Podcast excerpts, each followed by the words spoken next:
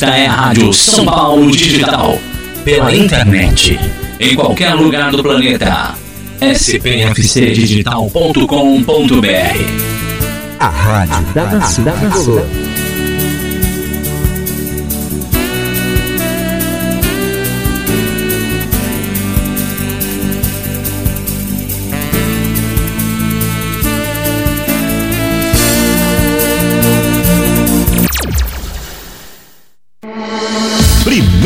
Lugar em audiência. Primeiro lugar em audiência. Entre as rádios esportivas online. Rádio São Paulo Digital. A rádio da nação tricolor. A vida é a nossa maior viagem. Não use drogas. Você sabia? Quando um usuário consome cocaína, pode estar ingerindo, por exemplo, antitérmicos, cafeína, anestésicos e até vermífugos. Acesse www.antidrogas.com.br, site de conscientização sobre o uso de drogas.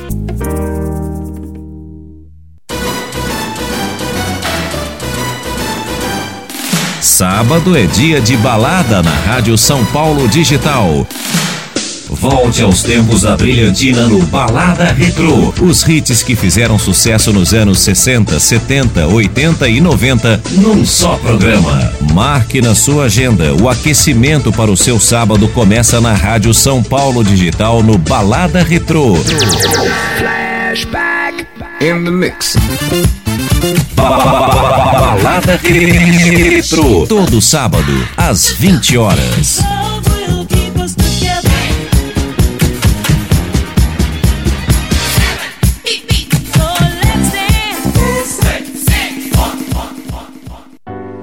Eu vi o João e a Lúcia pela primeira vez na noite em que tirei suas vidas. Eu tinha bebido e estava no volante, acelerando. Aí fui culpado. Cumpri a sentença, mas continuo preso à culpa. No meu sono, o João e a Lúcia voltam para me lembrar e acordado, eu não consigo esquecer. Que lembranças você quer levar do carnaval? Se for dirigir, não beba e não abuse da velocidade. São Paulo Digital, a rádio da nação tricolor.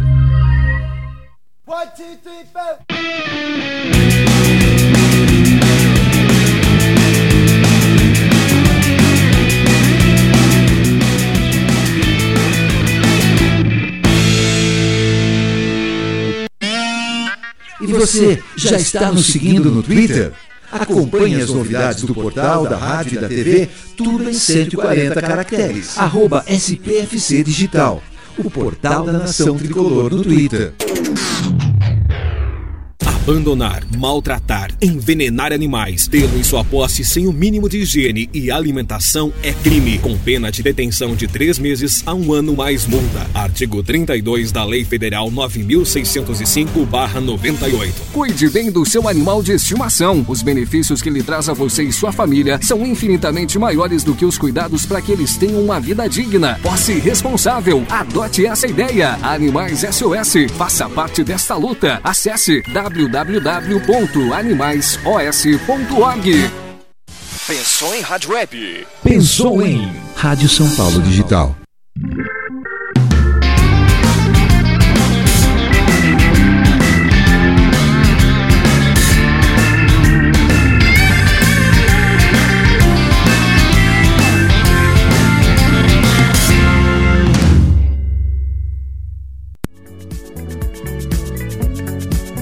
Acompanhe diariamente a melhor cobertura São Paulina na web.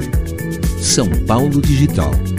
spfcdigital.com.br O portal da nação tricolor.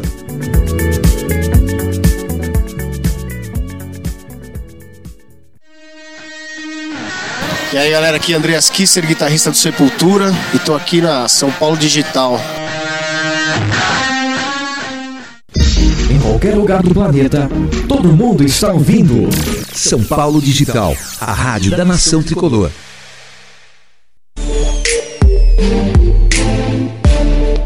spfcdigital.com.br, o portal da nação tricolor.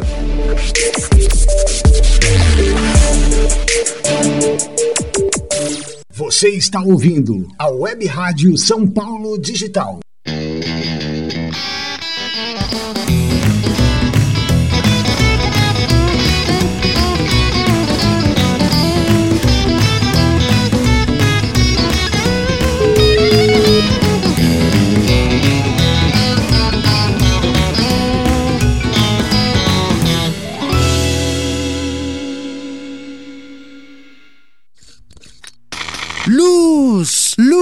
Não acredito! Consegui! Inventei a lâmpada! Ô, seu Thomas Edison, dá uma licença. Será que não dá pro senhor inventar a lâmpada fluorescente de uma vez, não? Quê? É, que essa lâmpada aí gasta muita energia. Além do mais, vai contribuir para a construção de centenas de usinas nucleares e a carvão que só vão agravar o efeito estufa. Mas. É, eu deixo o senhor patentear no seu nome, na boa. Grandes invenções podem mudar o mundo. Pequenas dicas também. Troque lâmpadas incandescentes por fluorescentes. Saiba mais em greenpeace.org.br.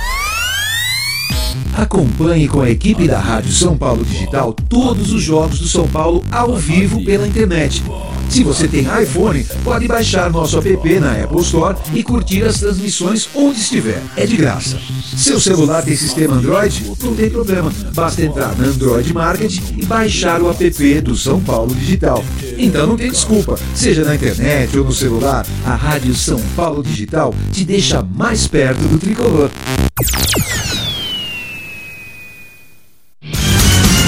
Todos os dias, às 11 da manhã, você acompanha na Rádio São Paulo Digital o Tricolor em Notícias. Todas as informações do tricolor paulista em um programa feito para o torcedor são paulino.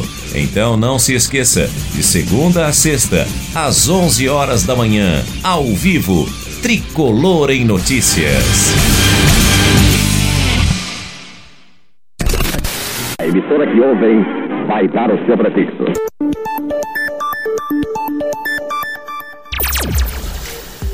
Você ouve Rádio São Paulo Digital. Pela internet. Em qualquer lugar do planeta. spfcdigital.com.br A rádio da nação tricolor.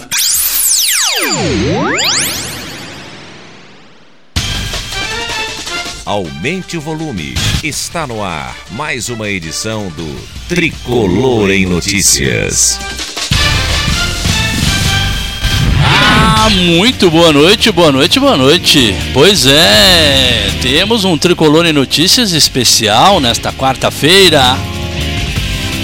Quando podíamos estar jogando um jogo da Libertadores, infelizmente não estamos. Vamos aproveitar e falar do nosso São Paulo. E é claro, aqui na São Paulo Digital, todas as informações. E sim, uma conversa bacana, ouvir todos os lados, todas as opiniões. O São Paulo merece isso. O torcedor São Paulino merece isso. E hoje a gente convidou e foi de bate pronto, porque o homem tá com a agenda aí super carregada. Claro, graças ao seu trabalho, à sua competência. Mas hoje está conosco aqui na Rádio São Paulo Digital, Marco Aurélio Cunha. Boa noite, doutor Marco. Boa noite, Rit. Boa noite, ouvintes da São Paulo Digital. Prazer falar com vocês. Sempre que tiver oportunidade, estarei disponível. Boa, Marco. É a segunda vez que você participa, né, Marco, nesse tempo de Rádio São Paulo Digital, na verdade. São nove anos. A primeira vez que você participou, nós ligamos para você no dia do seu aniversário. Aliás, seu aniversário está chegando, né? É verdade, dia 28 agora. Viu só Foi como muito legal, me lembro. Você lembra disso, não? Claro A gente fez uma surpresa para você. Você nem Foi esperava e eu botei você no ar para dar os parabéns e tudo mais. Acho que foi uns, uns três anos atrás por aí. Acho que até mais. Foi Acho mais, né? mais. É, pois foi é. mais, foi mais. Mas lembro sim, foi muito bom, muito obrigado. Não Imagina. Boa. E, e o Marco tá lá no Rio de Janeiro, claro, na sede da CBF, já tá em casa, graças a Deus aí, repousando É. depois de um dia corrido, de muito trabalho, tem muita coisa lá da CBF do fu- futebol feminino, a qual o Marco Aurélio está responsável, né, Marco? E conta um pouco pro torcedor, tem muita pergunta já aqui, mas queria que você introduzisse aí, contar um pouco da sua rotina na CBF, como é que e como é que você tá, tá, tá se vendo nessa, nessa, nesse nesse novo momento da CBF, vamos dizer assim. É, você, a gente já conversou fora do ar, né? Há alguns dias atrás, e você é, fez questão de dizer que a CBF vive um novo momento, há, um, há todo um novo contexto aí da CBF em função de uma melhoria do futebol brasileiro, né? O que, que você é, hoje, como é que é a sua atuação dentro da CBF, Marco? Bom, tem muita coisa diferente mesmo, né? Eu cheguei em 2015 na CBF, em maio de 2015 já havia mudado a gestão, o presidente Marco Polo era o então presidente. Ele promoveu muitas mudanças e a maioria dos seus diretores todos jovens, pessoas do mercado, gente que tinha curso em FIFA, uh, gente que já tinha alguma experiência uh, na área do esporte, da administração do esporte. E ele fez uma, uma grande renovação nos quadros de funcionários, diretores da CBF. Eu fui convidado para assumir o departamento de futebol feminino por conta da, do desejo dele, do desejo da CBF de fazerem uh, dar voz às meninas, dar oportunidade, é, criar, um, criar campeonatos melhores, fazer uma seleção uh, bem trabalhada. E aí eu aceitei o convite, vim para cá, deixei a Câmara Municipal aquela época, foi em maio de 2015, e começamos. Logo de cara eu fui para o Mundial, que o Brasil perdeu por 1 a 0 na segunda fase para a Austrália. Uhum. Depois jogamos os Jogos Pan-Americanos, fomos campeões pan-americanos, medalha de ouro, vieram as Olimpíadas, fizemos, fizemos um papel bonito, pena, perdemos a, a, a ida à final nos pênaltis. Até hoje eu não me conformo com essa derrota que é, seria para mim como perder um campeonato ali, o do São Paulo de 86 nos pênaltis, né? Felizmente ganhamos. É. Então, então um trabalho legal, muito bom agora com, com os campeonatos mais fortes, com mais clubes, uma Série A2 agora com 36 clubes, se eu não estou errado, 36 clubes, uhum. é, abrindo o funil para clubes como São Paulo, Palmeiras, que não tinham o feminino, poder participar do Brasileirão. Aliás, e é uma, tá indo bem. uma condição das, da Comembol aí em relação à Libertadores, né? Que os clubes tenham é, investimento no futebol feminino. O que você achou dessa nova ah, norma da, da, da Comembol aí? A gente acha assim, é, tudo que é obrigatório não é legal. Tá. Mas tem coisa que tem que ser obrigatória. Então vamos lá, ninguém queria. Eu vou fazer uma comparação totalmente desprovida de, de, de nexo, mas ninguém queria o cinto de segurança, é chato, incomoda tal. Tá. Daí você obriga e as coisas falam, passam a ser mais interessantes. Não, realmente era necessário tal. Uhum. O futebol feminino precisava desse apoio, desse incentivo e dessa obrigatoriedade uhum. para que as coisas começassem a acontecer no futebol. E as pessoas conhecendo, experimentando o, o nível do jogo, vendo alto nível, porque não é o futebol é, de, de, de, gente sem recurso técnico, sem preparo físico, de goleadas é, que desestimulam, não, é o competitivo. Uhum. É aquele que a gente vê na França, que a gente vê nos Estados Unidos, enfim, nos, nos países que desenvolvem bem a modalidade, você vê grandes jogos, né, grandes jogos. Uhum. Eu tenho acompanhado esse tempo todo, por tudo que é lugar do mundo aí, a gente vê grandes partidas, né? Os mundiais que eu acompanhei, sub-20, sub-17, isso dá para ver que é um nível técnico muito bom, como foi o voleibol feminino. No começo questionado, hoje a gente assiste a uma partida de vôlei feminino, vê o alto nível do jogo, vê a força das meninas, capacidade e tal. Então isso está acontecendo no feminino, eu acho que é, é, é interessante, é, as pessoas vão começar a gostar, a gente vê jogadoras como a Marta aí, que mesmo já no, no, na parte final da carreira, já é eleita sexta vez a melhor do mundo. A gente tem novas jogadoras excelentes, né? Excelentes jogadoras. Eu acho que é legal desenvolver um futebol.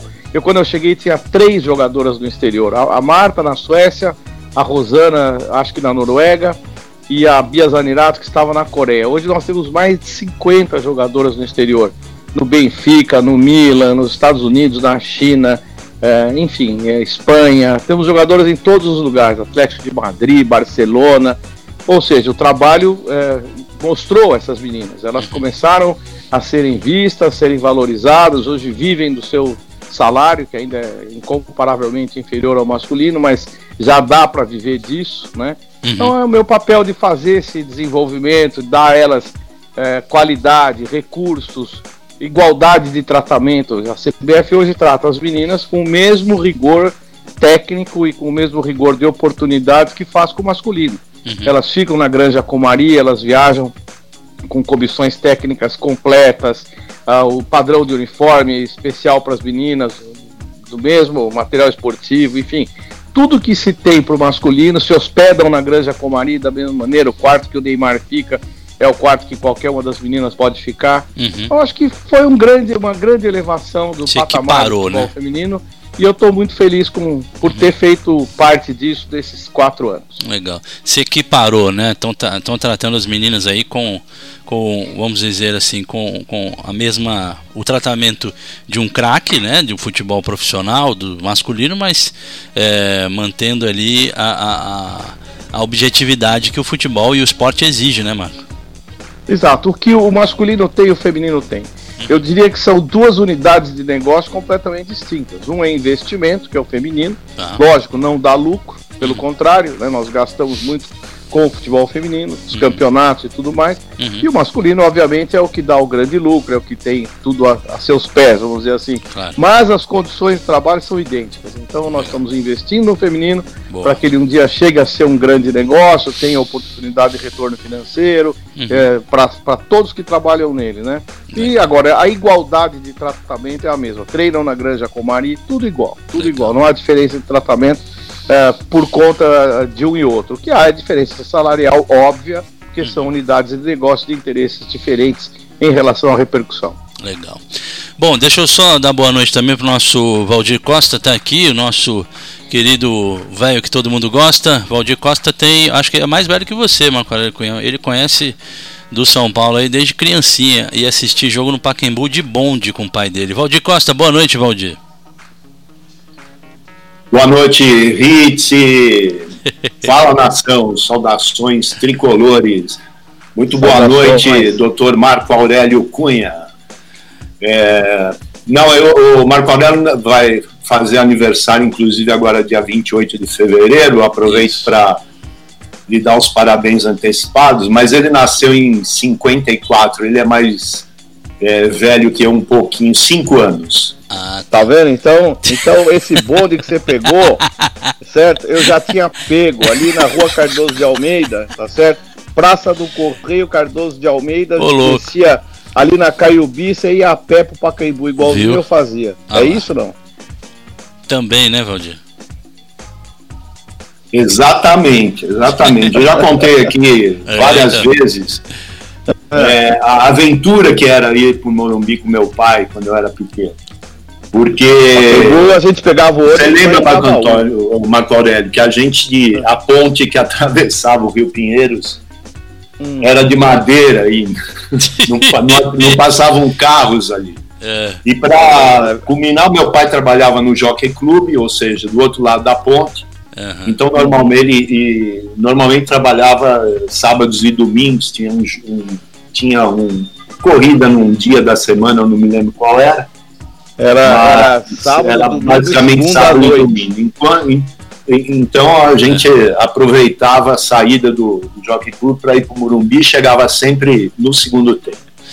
Pois é, bom, mas eh, tem muita pergunta aqui, Marco. Do momento que eu anunciei que você ia participar com a gente, fazer esse programa especial, rapaz. É, eu vi umas pelo Twitter, inclusive, É, já. já rapaz, tem, algumas uma- eu vi. tem umas perguntas aqui. Mas eh, sabe o que, que eu acho, Marco, Hum. muito importante para que o torcedor te conheça mesmo? Porque o torcedor te conhece, vamos dizer assim, ah, do, do presidente Marcelo Portugal Gouveia para cá. Dos, dos torcedores Hum. mais. eh, vamos dizer, mais antigos aí dos anos eh, 90, por exemplo, não, não, não acompanhou muito o seu trabalho.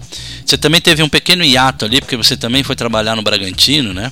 É, vamos lá, eu comecei eu, que- eu, que- Paulo é, eu queria que você 77. contasse isso. Eu queria que É. você contasse de forma, claro, é, é, reduzida, né, para o torcedor conhecer a história do Marco Aurélio no São Paulo. Bom, o São Paulo é uma paixão de criança. Eu era aluno da Faculdade de Medicina da Unisa hoje, da USEC. O professor da Lora era, que foi presidente de São Paulo, era meu professor lá. E todos esses dias que ele dava aula, a gente ficava junto falando sobre o São Paulo. Enfim, uma história longa. E quando eu terminei, quando eu estava no quinto para o sexto ano, Uhum. ele já me autorizou a estagiar lá no São Paulo com o Dr. Zé Carlos Ritt Azevedo. Eu fiquei no São Paulo já nessa época, em 78 eu me formei. E em 79 eu fui contratado como médico das divisões de base, em 79. Legal. E em 84, em 84 eu e ajudando o profissional. Uhum. Em 84, com a doença do Dr. Hit, lamentável, lamentável. É, eu adorava o Hit. Ele foi, ele, ele ficou afastado, retornou Uhum. E depois veio a falecer em 85. Uhum. E eu assumi o departamento médico de São Paulo como responsável pelo departamento médico. Uhum. E aí nós todos lá e com os companheiros que eu levei, Rosan, Uhum. eh, Turíbio, nós fizemos o primeiro departamento médico integrado aplicado à fisiologia do esforço. Foi a primeira vez que se ouviu falar em fisiologia. Quem levou fui eu. Quem levou foi o Rosan, claro quem levou foi o Turíbio. E nós montamos um departamento médico pioneiro no futebol brasileiro, na época do Cilinho, dos menudos do Morumbi, Foi que do Careca, do Falcão, dessa turma toda. Nesse momento que se profissionalizou o departamento médico, né? Ficou um- uma parte para o amador e- e a parte focada para o profissional, né? É, na verdade, o que se deu foi ali um valor eh, muito grande ao departamento médico, não só o médico que estava para socorrer jogadores, mas um serviço médico que prevenia lesões, que tratava lesões em tempo integral, que não tinha hora para fechar. Tá. Enfim, foi um departamento médico que, que atuava 24 horas por dia se necessário. Legal. E com profissionais jovens, extremamente são paulinos, com vontade enorme de que aquilo desse certo. E isso a gente conseguiu, era difícil à época, não tinha esse conceito ainda da participação do médico quase que o tempo todo no clube. Uhum. E a gente fez e deu certo. Eu fiquei no São Paulo até ano, os anos 90, ganhando al- alguns campeonatos paulistas, Campeonato Brasileiro de 86. Foi muito legal, foi muito bom. Foi um período maravilhoso do São Paulo, que depois veio a grande fase do São Paulo dos campeonatos mundiais, aí eu já não estava. E voltei para São Paulo em 2002, com, ficando até 2010, nessa fase também muito positiva do São Paulo. Aí sim, como superintendente de futebol. Aí mudou um pouco a sua figura, né? Você já não era mais um médico, você era é, uma figura dentro do staff é, da diretoria, né? É, mas atuava muito como médico, porque eles tinham muito a minha confiança, eu Claro. tenho uma experiência muito grande na área do esporte, e eu, o doutor Sanches, o doutor Auro, sempre fomos, eu que levei o doutor Sanches para São Paulo, isso foi em 1984, 85, levei o doutor Auro para São Paulo, o doutor Tadeu também é uma indicação minha, eh, e quase todos que lá trabalharam nessa área, o o próprio Sassá, que foi uma indicação do Rosan, que veio até mim, trabalhou conosco no Bragantino, Betinho. enfim, nós, Betinho, que, Que foi jogador, jogador, uhum. também, passou por lá e a gente confirmou o Betinho como fisioterapeuta do São Paulo. Então, essa estrutura médica toda vem desde 85, aprimorada a cada ano, e trouxe o Rosan de volta do Japão, no ano que eu voltei como superintendente. Foi. E a gente reconstruiu, fizemos o refis. Então teve a parte médica a primeira, a pioneira, que foi a do, do- da fisiologia, e a segunda fase, que foi a do refis, quando o Rosan, eu, o presidente Juvenal, enfim, eu era diretor na época de futebol, o presidente Marcelo, eh, desenvolveram esse, esse trabalho e nos apoiaram muito e deu todo o resultado que todos conhecem e, e os resultados em campo também. Nessa segunda fase sua, você se embrenhou mais nessa questão política, né? Mais dos bastidores e tal. Como é que foi lidar com aquilo ali? É, aliás, você também foi trazido de volta pelo Marcelo Portugal Gouveia, se não me falha a memória. Sim, foi Né? o Marcelo que me trouxe. Ele era Isso. o presidente eleito, me trouxe e o, e o Juvenal não era diretor de futebol à época e depois voltou como diretor de futebol. Uhum. É, Eh, Na verdade, não se mistura política com futebol. Deixa eu deixar isso bem claro. Uhum. Boa. A, gest- a gestão do futebol é uma gestão técnica. Uhum. Ela não é política. Então, a- a- quando você fala política, eu entendi o que você quis dizer. Sim, sim, é sim. você é você estar no meio das confusões, driblar as confusões, poder é, é, neutralizar os efeitos de fora para dentro, as, as brigas e, e guerrinhas internas de vaidade. Boa, dizer, isso mesmo. Esse aspecto, sim, esse aspecto existe. E é fundamental você enfrentar os problemas do dia a dia. Como dizia o professor Bebé de Oliveira, né, o futebol tem ali no campo pelo menos 30, 40 pessoas, né, entre jogadores, comissão técnica. E se você entender que cada, cada atleta tem um problema por dia, Meu Deus. né, e é- você vai ter todos os dias um problema para resolver. Uhum. E é exatamente, estatisticamente, é isso que acontece. É a, é a mãe que está doente, é a briga familiar, é a lesão, é, a frustração por não ser titular, Uhum. enfim, todas as variáveis que existem no comportamento humano, Uhum. num sistema profissional altamente competitivo, um com o outro. Uhum. Que o, o- grande problema do futebol não é ganhar o jogo domingo, é saber se você está ganhando de você dentro do campo, dentro do vestiário. Se você está ganhando do seu companheiro de forma adequada, se aquilo não é um conflito, se aquilo é uma reunião de profissionais que estão trabalhando em conjunto, ou se aquela, aquela temática de você ter que competir com o seu reserva gera conflito demais. Então, peraí, eu, eu sou. É um time ou é alguém um competindo com o outro todo dia para jogar? É, mas tem que ter uma condução saudável para que não se torne conflito. Boa. Então a nossa missão é administrar conflito. É, por que, que o fulano tá de biquinho? Por que, que o cara tá dizendo que tá machucado se parece que não tá? E hoje não tem essa Como é que figura, o São Paulo, né? O São Paulo não tem essa Eu figura hoje. Eu honestamente não sei se tem. Eu não, não, não diria Uhum. se tem ou se não tem, que eu não frequento lá. Tá, então é por que, que como é que o goleiro reserva fica tanto tempo na reserva do Rogério e consegue treinar na mesmo, no mesmo nível? E, como é- e Uhum. co- e se for chamado vai jogar bem? Quer dizer, como é que a gente cria um, um- um- uma, uma- não que o sujeito se submeta a isso, mas Sim, que ele tenha incentivo a treinar todo dia Uhum. e, se, e se necessário vai jogar e vai jogar bem e não vai atrapalhar o ambiente. Uhum. É assim, o menino novo que vem lá de baixo, pressionado, angustiado, se ele vai ter condições de demonstrar aquela técnica que ele desenvolvia Uhum. lá na base, aqui no meio desses cobras, eh, se não vão zoar com ele, como se fala hoje, Sim. se ele vai ter ser respeitado, se ele também não vai chegar cheio de marrinha com essa molecada Ixi. hoje tem. E, e- e vai ser responsável para saber onde ele está, onde ele está pisando.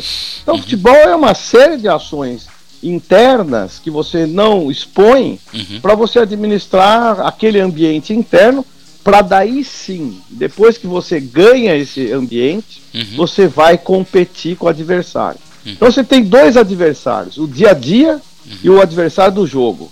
E se você chegar no jogo perdendo de 2 a 0 pro ambiente interno, meu amigo, você não vai ganhar de ninguém. É. Você- eu sempre, eu, eu às vezes dou palestra e falo isso. A minha missão é chegar no jogo 0 a 0 para não estar com menos um, menos dois pelos meus problemas internos. E quem sabe o adversário está com menos um, eu, eu não sei, mas já entrei em campo ganhando. Isso acontecia muito com o São Paulo, quando o São Paulo se impunha e, e ia, ia jogar com força, com capacidade, com ambiente sa- favorável, percebendo que o adversário estava mal. Uhum. Você já saía ganhando, mesmo com 0 a 0 Olha só.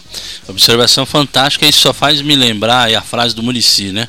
A gente, o torcedor, a pessoa, quem não está no dia a dia do futebol, sabe, não sabe nem 10% do que acontece nos bastidores do futebol. E o Marco Aurélio acabou de provar essa, essa frase, essa teoria do, Marco, do, do, do Murici. Agora, é, voltando um pouquinho na história, Marco, você, quando foi trazido pelo Dr. Marcelo Portugal, é, também houve aí a, a volta do Juvenal que estava esquecido, né? Ele foi um grande verdade, diretor de não. futebol e, e foi resgatar trazido. essa história plenamente. Boa. Posso resgatar essa história plenamente. Uhum. O Juvenal não queria, não queria. Ele só queria organizar, queria estar ao lado do Marcelo para cuidar das coisas do clube. Uhum. E aí ele sentiu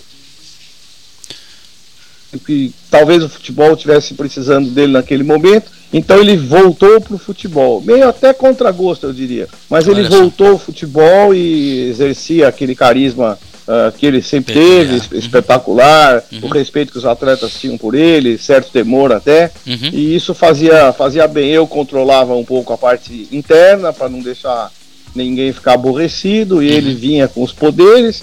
O Marcelo com a sua suavidade. Isso. E foi tudo muito bom. Quer dizer, a gente conseguiu entre a suavidade do Marcelo, a perspicácia do Juvenal e eu ali entre os cristais, acho que a coisa funcionou muito bem. Entre os cristais é ótimo. Agora, é, eu lembro nitidamente do último ano do Dr. Marcelo. É, Eu digo doutor porque é advogado, mas a gente trata como doutor, né?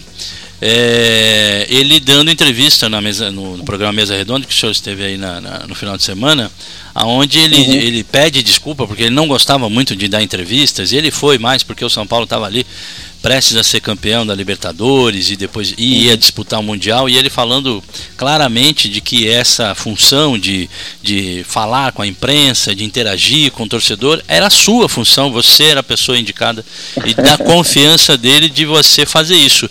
É, desse momento em diante, Marco, você não acha que isso, é, claro, com o aval do presidente na ocasião, isso também não acabou acatando a essas a algumas situações de vaidade dentro do clube? Porque muita gente acha, é, tem uma opinião a respeito Eu vou contar respeito, uma coisa né? para você que eu nunca contei para ninguém. Boa, vou eu, contar go- aqui. eu gosto disso. Um, um dia o Marcelo, o Marcelo me chamou. Uhum.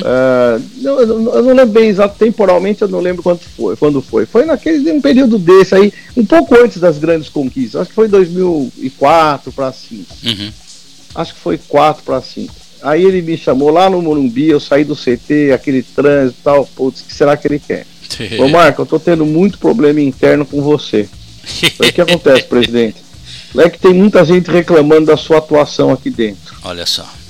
E eu queria te perguntar se você não gostaria de voltar a chefiar o departamento médico Uhum. e deixar a função de superintendente. Olha. Porque eu tô tendo problema. Eu falei, presidente, né, eu, eu nunca mais voltaria de uma função que eu acho que eu estou exercendo bem. Então vamos fazer o seguinte, se o senhor tiver com problema, eu abro mão do meu cargo e pronto, eu, eu deixo você ficar mais leve com, com a diretoria, com quem está aí. Olha só. Eu não, não faço questão nenhuma de, de, de te atrapalhar. Olha. Mas eu não vou ser médico sabendo que eu tenho que atuar fora e, e tem tanta coisa para eu fazer aqui que eu tô vendo que eu tenho que fazer. Uhum. Aí ele falou, mas você não poderia fazer isso? Não, presidente, não faço, eu prefiro sair. Ele nunca mais falou comigo sobre isso. e a vida continuou, e a vida continuou. É. Aí veio aquele episódio do Serginho, Tá. né? Aquela fatalidade. Fatalidade de São Caetano. enfim. Uhum. E, e aí eu assumi aquele caso e tal, e felizmente eu soube conduzi-lo por ser médico e por ter talvez a cabeça fria. Uhum. Nesses momentos de crise, o que mais precisa ter é frieza, né? Frieza e raciocínio rápido. Uhum. E a partir dali, acho que a- os próprios conselheiros ou diretores entenderam que eu, aquela função era, era, era bem executada. E aí ninguém mais me incomodou. Embora, embora, muitas vezes, muitas vezes, pelo assédio de torcedor, por coisas assim que graças a Deus eu recebo até hoje, eh, incomodava um pouquinho o- os bastidores do São Paulo. É. Porque né, é óbvio, né, a vaidade predomina num ambiente tão né, é, cercado de poderes, de decisões e tudo mais. Uhum. E isso eu acho que vem até hoje, né? Muita gente ainda traz essa, é, coloca essa pecha, né? De que o senhor é midiático, que o senhor gosta de aparecer, gosta de dar entrevista e tal. E eu, eu, costumo, eu costumo dizer aqui que eu acho que o senhor é o que tem melhor habilidade de lidar com a imprensa e lidar com, as- com os adversários, né? Porque de- no momento que o senhor estava à frente do São Paulo nessa situação de superintendente, é, o São Paulo não passava a- a- as vergonhas, né? E nem a imprensa não era deixada para trás, é, jogadores não deixavam de dar entrevista, o, o, o senhor mesmo dava entrevista em jogos que o São Paulo perdia. Hoje a gente já não tem isso. É claro que hoje o senhor não pode falar sobre o São Paulo de hoje nos bastidores, porque não, con- não convive com, com isso, mas é uma coisa que é nítido, o torcedor que é mais antigo, que acompanhou mais, no meu caso, e meu, Valdir e outros ouvintes aí, lembram muito bem disso, que o São Paulo tinha essa proteção, existia até uma blindagem do elenco. eh, determinadas situações não saíam para a imprensa, não era, não vazavam brigas. Eu acho que a última, acho que a, a situação que, que, que, vamos dizer, vazou e começou a, a mostrar um pouco dessa fragilidade de São Paulo foi, foi ali com Carlos Alberto, eh, eh, uma briga no refeitório ali, que, que o senhor chegou para dar uma, uma ajeitada ali. Tava até numa, era, era um momento que o São Paulo não estava bem também, né? Era o Carlos Alberto e mais um outro jogador, um, um volante, Alessandro, eu não lembro é, exatamente. Eu sei que eles brigaram no refeitório É. ali, né?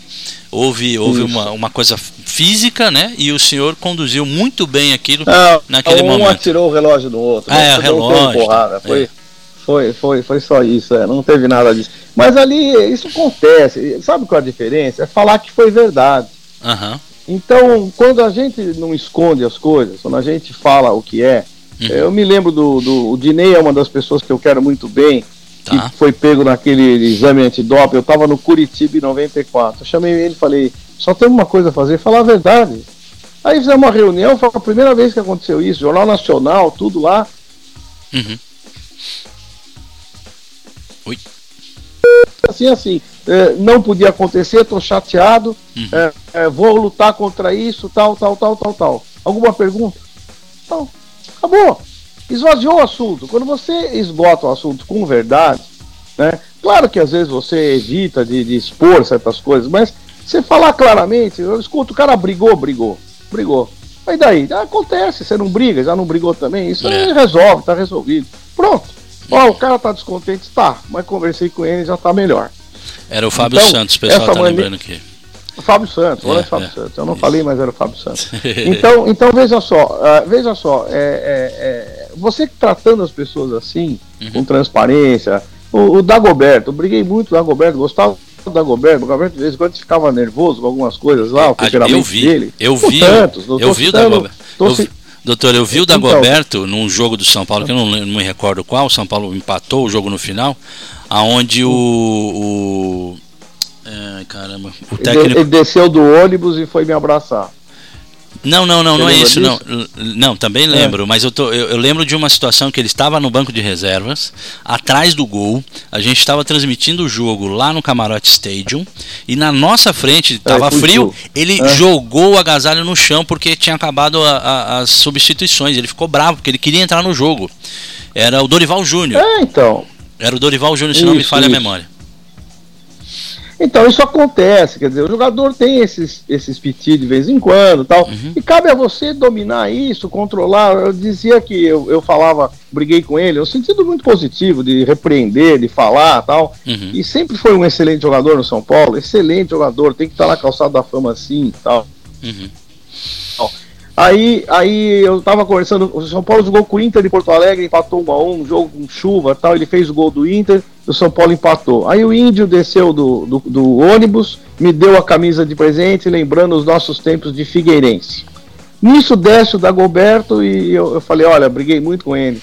E ele refalou, é, mas a gente só, só sente falta quando perde. Aham. E me abraçou e agradeceu. Então é, é- é preciso tomar conta desses caras também. É preciso ser firme, mas você tem que ter, é, é lógico, postura, tem que ter. Os caras têm que acreditar em você. Se eles não acreditarem, se você falar uma coisa hoje, mentir, e amanhã mudar de opinião, coisa.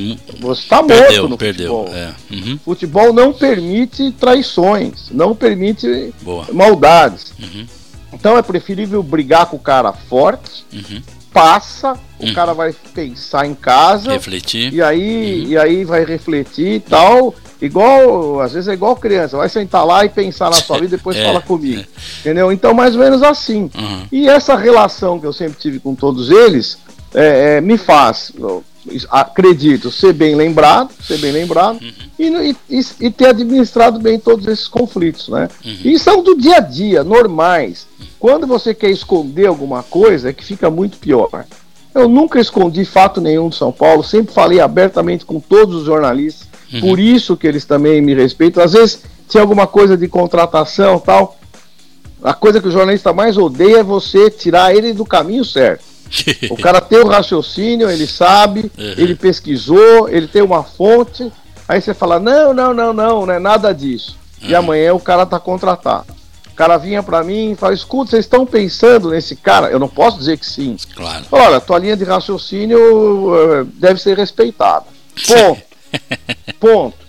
Ponto. E não disse mais nada. Pegou, o pegou, cara, né? O cara, o cara te respeita também. Ele sabe que você não vai mentir pra ele. Uhum. Então, é, esse foi o meu estilo de fazer futebol. Uhum. Acho que até hoje dá certo. Você pensa que a menina é fácil. Uhum. Que as meninas são fáceis. Não são, Nossa. são difíceis. Mas, em certo lado, mais difícil até por não É. Uhum. ser de outro gênero, ter outras características. É, e eu tenho que saber levar esse grupo, que para mim está sendo um aprendizado excepcional. Eu devo muito a elas. Eu sou muito melhor do que eu era depois de ter passado pelo futebol feminino, em termos de re- relacionamento, de conhecimento, de percepções. Essas eu não tinha, agora eu passo a ter. Então acho que isso engrandece, incorpora aquilo que eu aprendi. Então esse era o meu estilo de ser e nunca vai mudar. Eu serei sempre assim. Boa, Marco. Bom, vou começar as perguntas aqui. É Vamos claro, pra Põe gente as pior atualizar. As pior? Ih, não tem. É, bem Pior. assim, bem caipira. É, bem caipira. pior É, é, vamos, vamos, falar de coisa ruim pra no final, com a pinga, a gente É. fica mais alegre, É. né? É. Teve um que perguntou assim, o cara É. perguntou assim no Twitter. Quando acabar a mamata da CBF, você vai se encostar no São Paulo de novo? Então.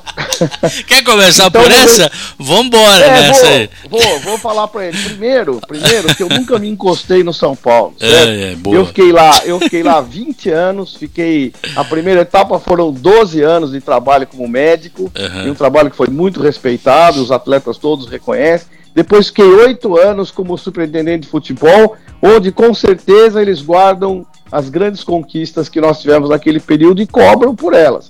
Eu deixei o São Paulo em 2010. Voltei em 2016, no momento crítico, que depois eu posso abordar também. E a CBF é um trabalho que eu saí de lá hoje, oito e pouco da noite. Eu tenho problemas lá todos os dias para resolver. Fora o restante que a gente, como colaborador da, da, da casa, eh, participa de reuniões, de diretoria e tudo mais. Não falo de futebol masculino, não dou opiniões, não zero. Mas institucionalmente a gente participa bastante das questões de, de ajudar em forma de campeonatos, em calendários. Calendário tem uma pessoa brilhante lá que é o Manuel Flores, mas onde, onde a gente, como homem do futebol, percebe que possa acontecer ou ter algum pequeno problema, uma dificuldade. Então a gente vai lá, colabora, conversa, faz reuniões. A CBF exige bastante. Então não, não é uma boquinha, como disse o rapaz. E me encostar no São Paulo, ob- obviamente, jamais me encostei. Não dependo do São Paulo. Sou muito grato ao São Paulo. O emprego que o São Paulo me deu no começo da minha carreira, eu devo tudo ao São Paulo. Mas eu jamais me encostei em lugar nenhum. Boa. E, e já que você gosta das cabeludas, vamos lá. Vou começar Vamos lá. aqui. Um aqui é, querendo saber o Michel Galdino. É Esse aí eu não vou conseguir achar o nome desse aí que falou que você encostou aí na, no São Paulo e a mamata da CBF. hum. Mas o Michel Galdino está perguntando se não, você. não, me encostei, me encostei No na São- CBF e é, na mamata da CBF quando que eu vou voltar a me encostar, Encostar no São, Paulo. hein? Isso, é. Agora eu não vou procurar Uhum. também, porque tem 390 perguntas aqui melhor. Mas essa daqui é boa, Uhum. até porque ele botou uma foto de você, do senhor abraçando Uhum. o Leco ali. Se o senhor se arrependeu de ter apoiado o presidente Leco aí. Essa pergunta é a mais lógica Uhum. e a melhor que tem para eu responder. Boa, É simples assim, é simples assim. Uhum. Nas duas opções de voto, duas. Uhum. O Leco ou, ou, ou o presidente Pimenta, com todas as suas glórias do passado. Uhum. Eu falei pessoalmente, estivemos juntos, Pimenta, eu, Fernando Dalora, Uhum. na contra o presidente Juvenal, a ideia do presidente Juvenal, Uhum. na eleição anterior que foi eleito o, o presidente Carlos Miguel Aidar. Uhum. Todos sabem que eu fiz uma chapa que elegeu inúmeros conselheiros, tá certo? Que não teria talvez essa oportunidade de ter eh, tantos eleitos. Uhum. E eu estava do lado do presidente Pimenta e do Dalora e tudo mais. Passada essa eleição, houve todo o conflito do, do, do Aidar, a saída do Aidar e tudo mais. Entra o Leco como presidente do conselho. E faz a eleição lá que ele. Depois ele entrou como presidente natural. Veio a eleição que ele seria o candidato. Eu me ausentei do São Paulo em 16 até para poder votar com toda a isenção. E disse ao presidente Pimenta: o senhor está afastado há 20 e poucos anos do, do futebol. E eu acho que as suas glórias são tão grandes que eu não arriscaria a sua biografia nesse momento tão crítico. Entendi. E o Leco está no meio desta situação, ele está com as coisas mais andadas. Uhum. Então o meu voto será para ele e que eu espero que ele peça ajuda a todos nós para a gente poder fazer um São Paulo melhor. Nada contra o Pimenta, pelo contrário, são dois. Agora eu pergunto para quem me pergunta isso: Uhum. você votou no Serra, na Dilma, no, no Lula, na- no Serra, na Dilma, no Haddad, no, Bolsonaro. no Dória, no Bolsonaro. Qual você votou? Você votou naquilo que você acreditou no momento e você não é o responsável pelas atitudes da pessoa ad eternum. Tá. Você, naquele momento, você vota. por- até porque também havia muita gente que havia saído do- da direção do presidente Aidar e ido para a candidatura do presidente Pimenta. Havia também uma ideia do presidente Pimenta de trazer fundos de investimento, o que eu não acho ruim, mas ele não tinha isso ainda em mãos e me parecia algo escada, escada aquela modernização do Morumbi, que eu fui contra a modernização no aspecto que estava sendo apresentado. E o, o Calil, Rocha Abdala e nós todos não entramos na Assembleia porque ia se votar a aprovação da reforma. Não foi aprovada, felizmente. E fui acusado por muitos de impedir a modernidade do São Paulo não aceitando as reformas. Se tivéssemos aceitado, estaríamos com o Morumbi aí parado por conta dessa crise enorme da Lava Jato, uhum. a crise enorme das é. empreiteiras, e nós estaríamos talvez nos metidos no meio disso. Uhum. Então, às vezes você tem posições políticas que só quem está lá dentro sabe. Uhum. E as pessoas tentam te colocar no fracasso ou no mau resultado do seu voto. Uhum. Eu não estou lá, por incrível que pareça, eu não estou em nenhum cargo de diretoria, nenhum. Eu não faço parte do conselho de administração do São Paulo. Eu não faço parte de nenhum cargo estatutário. Eu simplesmente votei naquele momento, naquele que, na minha opinião, estava mais próximo das questões do futebol e eu esperava que pudesse dar certo. Não está dando certo? Reconheço, não está dando certo. Infelizmente, não, porque eu vou torcer por qualquer que seja o presidente do São Paulo. Não é porque ganhou, não é como a política nacional, que o cara é contra o presidente eleito e vai torcer para o país ir mal. Como oposições que torcem por quanto pior, melhor. Uhum. Eu não sou assim, eu torço para o clube. O meu treinador é aquele que está lá. Eu não vou falar mal dele. A hora que ele sair, eu escolho, tenho que escolher um melhor. Uhum.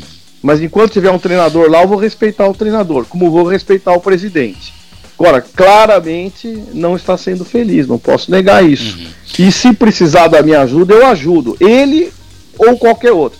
Se, se for o presidente de São Paulo, o, o, o, capeta, eu vou ajudar o cara a melhorar o São Paulo. Eu não uhum. vou pensar que ele é o capeta.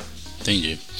Bom, o Valdir Costa quer fazer duas perguntas para você aí, antes da gente seguir com as perguntas uhum. dos ouvintes aqui. Fala, Valdir. Uhum. É, bom, doutor Marco Aurélio, eu tenho duas perguntas pontuais para lhe fazer, é, que eu acho que responde a grande dúvida, as duas são as grandes duas dúvidas de todo torcedor que fala com a gente diariamente aqui na São Paulo Digital. A primeira Dúvidas é em relação a mim. Ambas, eu vou apelar para sua experiência de São Paulino, de de conselheiro vitalício do São Paulo, apesar do senhor dizer que no momento trabalha na CBF, está longe dos bastidores do São Paulo, mas eu acho que conhece os bastidores do São Paulo como ninguém. Até mesmo porque claro nos últimos 10 claro anos. Uhum. Uhum. Oi? Não, claro que conhece. Uhum. uhum. Claro. E até mesmo porque nos últimos 10 anos não houve grandes mudanças nestes bastidores. Mas a primeira pergunta é, é para o médico, Dr. Marco Aurélio Cunha. Uh, nós temos aqui na São Paulo Digital um, um colaborador que é um, é um cara especialista em análise de desempenho. Uhum. Então, muito se traz atualmente na imprensa, Isso. nos comentários uhum. em geral, que é, a análise de desempenho é um dos fatores hoje fundamentais para se montar taticamente bem um time, para se montar, enfim, para se montar de, de, uma forma profissional um time para o futebol profissional hoje. E o comentário é que São Paulo tem o, é, uma é muito ruim, tem uma equipe muito ruim desempenhando esse trabalho. É, essa é uma questão. Associada posso, a ela. Posso começar por aí? Posso, posso começar a responder? Só um minuto, doutor. O senhor vai ver a ligação tá. que eu vou fazer. Eu acho que o senhor vai conseguir tá dar a resposta. Se tem um contexto, é, se tem um contexto, tá vamos lá. Uhum. Uma uhum. coisa na outra, pode ser? Hum. Manda ver. Uhum. É, pode. A, a, outra coisa que eu acho que também está associado a isso é a uhum. crítica em cima do trabalho de fisiologia que existe hoje no São uhum. Paulo, ou seja, diretamente voltado ao departamento médico, especialmente uhum. depois da saída do Rosan, mais recentemente Carlinhos Neves, agora retornou e tal. Então, quer dizer, é, é uma área que o senhor conhece muito bem. É, por isso que eu disse que a gente precisa juntar essas duas coisas, porque eu até entendo que é, o cara que faz análise de desempenho, ele tem que estar tá levando em consideração também é, o, é, o, a condição física do atleta. Hum. Ok? Tá certo. E, e, e qual é o, o, o que que eu você quer que eu diga o que a respeito disso que eu faço não, eu gostaria da sua análise a respeito do, dessa fazer. realidade porque o futebol, como eu disse não, as duas críticas feitas na atualidade é que o uhum. desempenho que São Paulo tem de ruim hoje dentro de campo que os atletas que vêm uhum. de São Paulo é, não é, tem muitos problemas de contusão e tal é um fator que pega ao lado é, médico, né? A parte da uhum. fisiologia e toda a uhum. parte médica. E a outra uhum. é a análise do desempenho do atleta no seu todo, né? Tá. O, tá aquele, o, o, então eu vou, eu vou, eu vou lhe falar. A, teoricamente, Diga. vamos lá. Teoricamente, a CBF possui os, os bons e ótimos analistas de desempenho do Brasil. Uhum. Aqui tem, com o Tite, com todo mundo. Eu, o análise de desempenho é algo que está proliferando. O, o futebol tem vários modismos. E eu estou no futebol há 40 anos. A cada época ou década se cria um novo modismo no futebol. Foi a musculação lá atrás com o Minelli, o, o, o, aqueles, o, o, gladiador que fez inúmeras lesões e fez coisas boas também. Uhum. Depois foi a, o futebol total, a defesa italiana que ninguém passava, o tic-tac da Espanha uhum. que só pode jogar desse jeito, o campo reduzido agora que ninguém mais abre o campo para treinar e é um erro brutal na minha opinião em relação a, a, ao que se faz hoje no futebol brasileiro, se copiando uma, uma, uma forma de jogar europeia e abrindo mão de todo o talento individual do nosso jogador para jogar em toque curto e rápido, quando o que nós quebrávamos todas as linhas era com o drible, aproximação e improvisação. Então, essa fórmula de jogar hoje, que se cria e que se exige do jogador, a rapidez, a compactação e tal, que é realmente necessária, é, deixa de dar ao jogador hoje brasileiro todo o seu estilo de criação que ele perdeu. Não temos mais meias, não temos segundos volantes, só temos caras que tocam bola curto e correm como bobos. Essa é a grande verdade do futebol brasileiro. Precisa é. melhorar muito, uhum. porque se entrou um contexto desse hoje, acreditando que essa cópia de um modelo europeu onde não há talentos, porque se você for ver a Europa hoje, quem são os grandes jogadores? Os negros da França, oriundos das suas etnias uh, locais, que são franceses, os egípcios, marroquinos, aquele mundo árabe que vem desde o Zidane, da, da, da, da, que vem da Argélia, que vem do Marrocos, que vem, eh, enfim, dessa região do norte da África. Uhum. E, e, são esses os jogadores que estão jogando, alguns turcos. Enfim, veja que engraçado. Os, os jogadores talentosos de alta qualidade técnica são quem? Ainda são os sul-americanos, é o Messi, Neymar, é, é, Soares, Cavani. Por que, que não são os caras de lá fazendo esse futebol? E aí, o, o, o, quem é que decide as partidas? É o talento individual desses jogadores. E a compactação, a rudeza dos europeus. Claro que há grandes jogadores, não estou falando aqui é, é, de, de, vamos lá, Iniesta, Sim. que foi aquele auge do futebol espanhol. Então, é, na verdade, a gente vê que os imigrantes é que são os grandes artistas do futebol mundial. E uhum. por acaso eles jogam com liberdade, embora dentro de um contexto tático forte. Uhum. Forte, como faz uh, uh, a maioria dos grandes treinadores do mundo, né? Uhum. Desde Guardiola, Mourinho, uh, enfim, Nop, todos esses caras. Porém, porém, nós estamos adotando uma escola, e aí vem, aí por que, que eu estou falando tudo isso? Vem a análise de desempenho. Boa. Os caras estão jogando videogame e achando que estão fazendo futebol. Estão achando que estão fazendo futebol. Você pega analista de desempenho de 30 anos, que não é nem professor de educação física, não é técnico, ele é um cara que fica lá desenhando a parte tática. Eu acho que tem valor, tem saber se o jogador sai para o lado direito, sai para o lado esquerdo, se ele domina a bola de lado, se ele uhum. domina a bola. De... Isso, esse estudo é, da, da, vamos lá, da dinâmica do jogador é evidente que tem que ser visto. Agora está contratando o jogador por isso. E você não pergunta pro cara quais são os seus objetivos, Uhum. é, o que você espera da vida, quantos irmãos você tem, Uhum. é, você jogou- começou aonde, qual a sua base. Então vê o cara lá fazer meia dúzia de partida, de um nível de facilidade, um campeonato menos importante, onde ele faz o- o- o- os gols lá, se destaca com adversários frágeis. Uhum. Aí você traz o cara por, por milhões, dizendo que esse cara é o cara, tal, põe no meio dos outros, não- passarinho não canta. Tirou do habitat e não canta. Então, muito mais do que você enxergar a análise de desempenho do cara, é conhecê-lo. É saber quem ele é, a quantas anda a vida dele, tem, se casou, se não casou, se tem três filhos antes do casamento. Tudo isso influi na vida de um atleta. O que, que você vai herdar? O que, que você vai herdar com esse atleta cheio de pequenos problemas sociais? Então, que eu não estou aqui discriminando, não. Uhum. Só estou dizendo de você. A análise de desempenho é uma pequena fração de um contexto enorme que é o futebol. Aí inventaram essa modinha, inventaram essa modinha, uma ferramenta boa e útil. E não determinante no sucesso de ninguém. E estão usando como determinante de sucesso dos outros. Aí vem, talvez, esse rapaz que seja bom, seja um cara interessado, estudioso, crendo que isso é a coisa mais importante. E isso passa em inúmeras fases do futebol. Tem o, o- o psicólogo do esporte e tal, Uhum. excelentes. Agora tem um cara que vem de vitória. Eu, se eu falar com os caras meia hora, a gente ganha. Aí vem agora, olha, pra você ter uma ideia, todo dia eu recebo alguma coisa assim. Hipnólogos, hipnólogos. Precisa fazer hipnose. Aí vem yoga. Aí vem. É, e cada hora um modismo. Se a gente for perceber, ninguém está desmerecendo o estudo de ninguém. Uhum.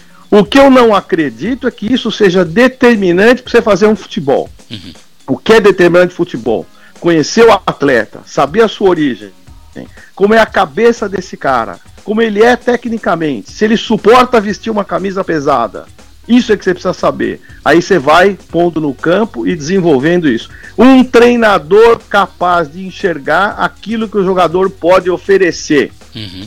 Tem cara que é para segundo tempo, é reserva, entra, põe fogo nos jogos, põe, sai jogando, não faz nada. Uhum. Tem cara que é bom para marcar defensivamente, estamos ganhando 2 a 0 põe o cara. Tem cara que abre lata, o cara que dribla três, cisca tal, precisando de uma falta. Uhum. Vai lá e cava uma falta na risca, não estão fazendo nada. O cara vai lá, cava. O Aloysio Chulapa, o Rogério fala, foi um dos melhores caras que trabalhou comigo, porque ele cavava as faltas que eu fazia o gol. É. Você tira o cara que não. Qual falta que o cara cava hoje? Quem é que. Quando eu falo cava, é sofre, não é na sacanagem, não. Uhum. É quando. Qual é o cara que propicia uma falta pra você bater na risca da área no futebol brasileiro? Ninguém. Que gol de falta sai hoje? Raro, Raríssimo. raro. Uhum. E o São Paulo nem sei quando fez o último gol de falta. Então, existem outros valores que as pessoas, quando o, o time tá em uma fase e tá tudo ruim, então começa a falar: ah, você viu, o Pablo fez o gol, não foram abraçar o Pablo. Balela. Você acha que alguém não vai abraçar o cara que fez um gol lá na, na, na arena, empatou o jogo, pô? Vai! Então aí começa a ver fantasma em tudo, colocar defeito em tudo, tá cheio de defeito, tá. Agora, não é com esse tipo de, de crítica, de, de mania, sabe, que nós vamos sair do lugar. É corrigindo pequenos defeitos do relacionamento, das escolhas. É, pô, você fica vendo lá jogo de, de asa de Arapiraca, com todo respeito, com não sei quem. Pô, o lateralzinho, de- vai, conversou com o lateral? Não. Sabe de onde ele é? Não. Pô, e vai trazer o cara? Uhum. Futebol é feito com muito mais conteúdo. e a- troca de informações no futebol é importante. Porém, ficou mais difícil. Os empresários impõem, vem, traz, inibe, é, vem é, DVD antigamente, né? Vem hoje por tudo que é mídia eletrônica. É, as jogadas do cara, impressiona. Eu quero saber. Tem uma coisa muito interessante em futebol. Você já reparou que o time que cai da Série A tem quase o artilheiro do Campeonato Brasileiro? Quase sempre tem um cara que faz 12, 13 gols. Sabe por quê? Porque ele faz o 3 a 1 Ele faz o. A hora que o time tá 3 a 0 relaxou, o cara vai lá e faz um golzinho que os caras estão desatentos e tal, ele faz um. E ele faz um gol desse por. A cada duas rodadas ele faz um gol desse. O time dele tá com eh, 25 pontos no fim do campeonato, ele tem 12 gols. O cara fala, pô, o cara é artilheiro do time. Uhum. Vamos trazer. Qual foi o nível de esforço daquele gol? Uhum. Aí que entra a estatística furada e a análise de desempenho furada. Qual foi o nível de exigência que esse cara fez esse gol? Ah, ele fez quando tava 4 a 0 ele fez o 4 a 1 Porra, me desculpa, pô. Mostra quando ele fez 1 a 0 pro time dele. Pois é. Então isso é um pouco da história do futebol para entender como é que tem que interpretar futebol. Futebol tem muitas coisas para se pensar ao invés desses modernismos, dessas coisas que são importantes, são ferramentas justas, válidas, mas superestimadas. Entendeu? Superestimadas. Essa é a Ajuda- minha opinião a- ajuda, por experiência não- de 40 anos. Ajuda, mas não define, né, Marco? Ajuda, mas não define. Ajuda, mas não. Isso, mas não determina. Uhum. Não determina. Você vem com o cara, o cara joga pra burro. Você conversa 10 minutos com o cara e fala, dá licença, obrigado, vai embora. Ou por que que você acha que tem entrevista de emprego? Uhum. O cara faz prova, passa, tem currículo, é bom, o currículo dele estudou um monte de coisa. Conversa 10 minutos com o cara, tchau. Ó, é isso, pô. Ok, Análise de ok. Eu desempenho acho que dele. a, a pergunta está super bem re- respondida, Bastante, super né? bem analisada. É, a outra pergunta, doutor Marco Aurélio, é com relação. É outra constante que a gente é questionado aqui diariamente, torcedor pedindo para a gente avaliar e até mesmo dar uma resposta que a gente não pode dar com certeza. O outro, outro consenso que existe entre a torcida de São Paulo na atualidade é que o São Paulo enfrenta uma crise há 10 anos em função de uma administração retórica que não muda e, enfim, os elementos são os mesmos. E hoje, inclusive, nós tivemos a participação aqui no Tricolor Notícia pela manhã do Baby, presidente da, da torcida Uhum. independente, e uma série de ouvintes contestando, planejando movimentos para derrubar o Leco, como já vem acontecendo aí há pouco e procurando agravar isso. Aí, há dois dias atrás, o senhor deu uma entrevista no Mesa Redonda, onde foi argumentado se aceitaria é, concorrer à presidência do São Paulo. Eu dei uma opinião particular aqui hoje de manhã, dizendo que, respondendo a um ouvinte que perguntava para mim é, quem eu acho que poderia substituir é, o atual presidente do São Paulo é, e que pudesse tirar o São Paulo dessa crise que vem, que o São Paulo enfrenta há 10 anos. Então, doutor Marco Aurélio, a primeira a questão é a seguinte, de novo, porque o senhor conhece os bastidores do São Paulo como ninguém há 40 anos. É, o senhor aceita o desafio? Ah, lembrando que o, o, o seu nome é um dos mais bem cotados pelos nossos ouvintes que arriscam um palpite daqueles que poderiam assumir a presidência do São Paulo no futuro próximo. Tá? É, ele, a torcida está tá acreditando que o impeachment é possível, tá, doutor Mancalé? O senhor aceitaria a presidência do São Paulo num curto espaço, abrindo mão do seu cargo na CBF?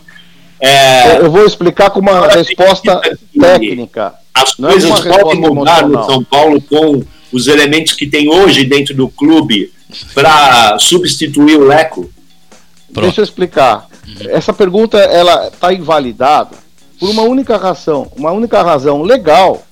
Se eh, vamos entender, se a, a- a presidente Dilma foi im- impeachada, quem assumiu foi o vice-presidente.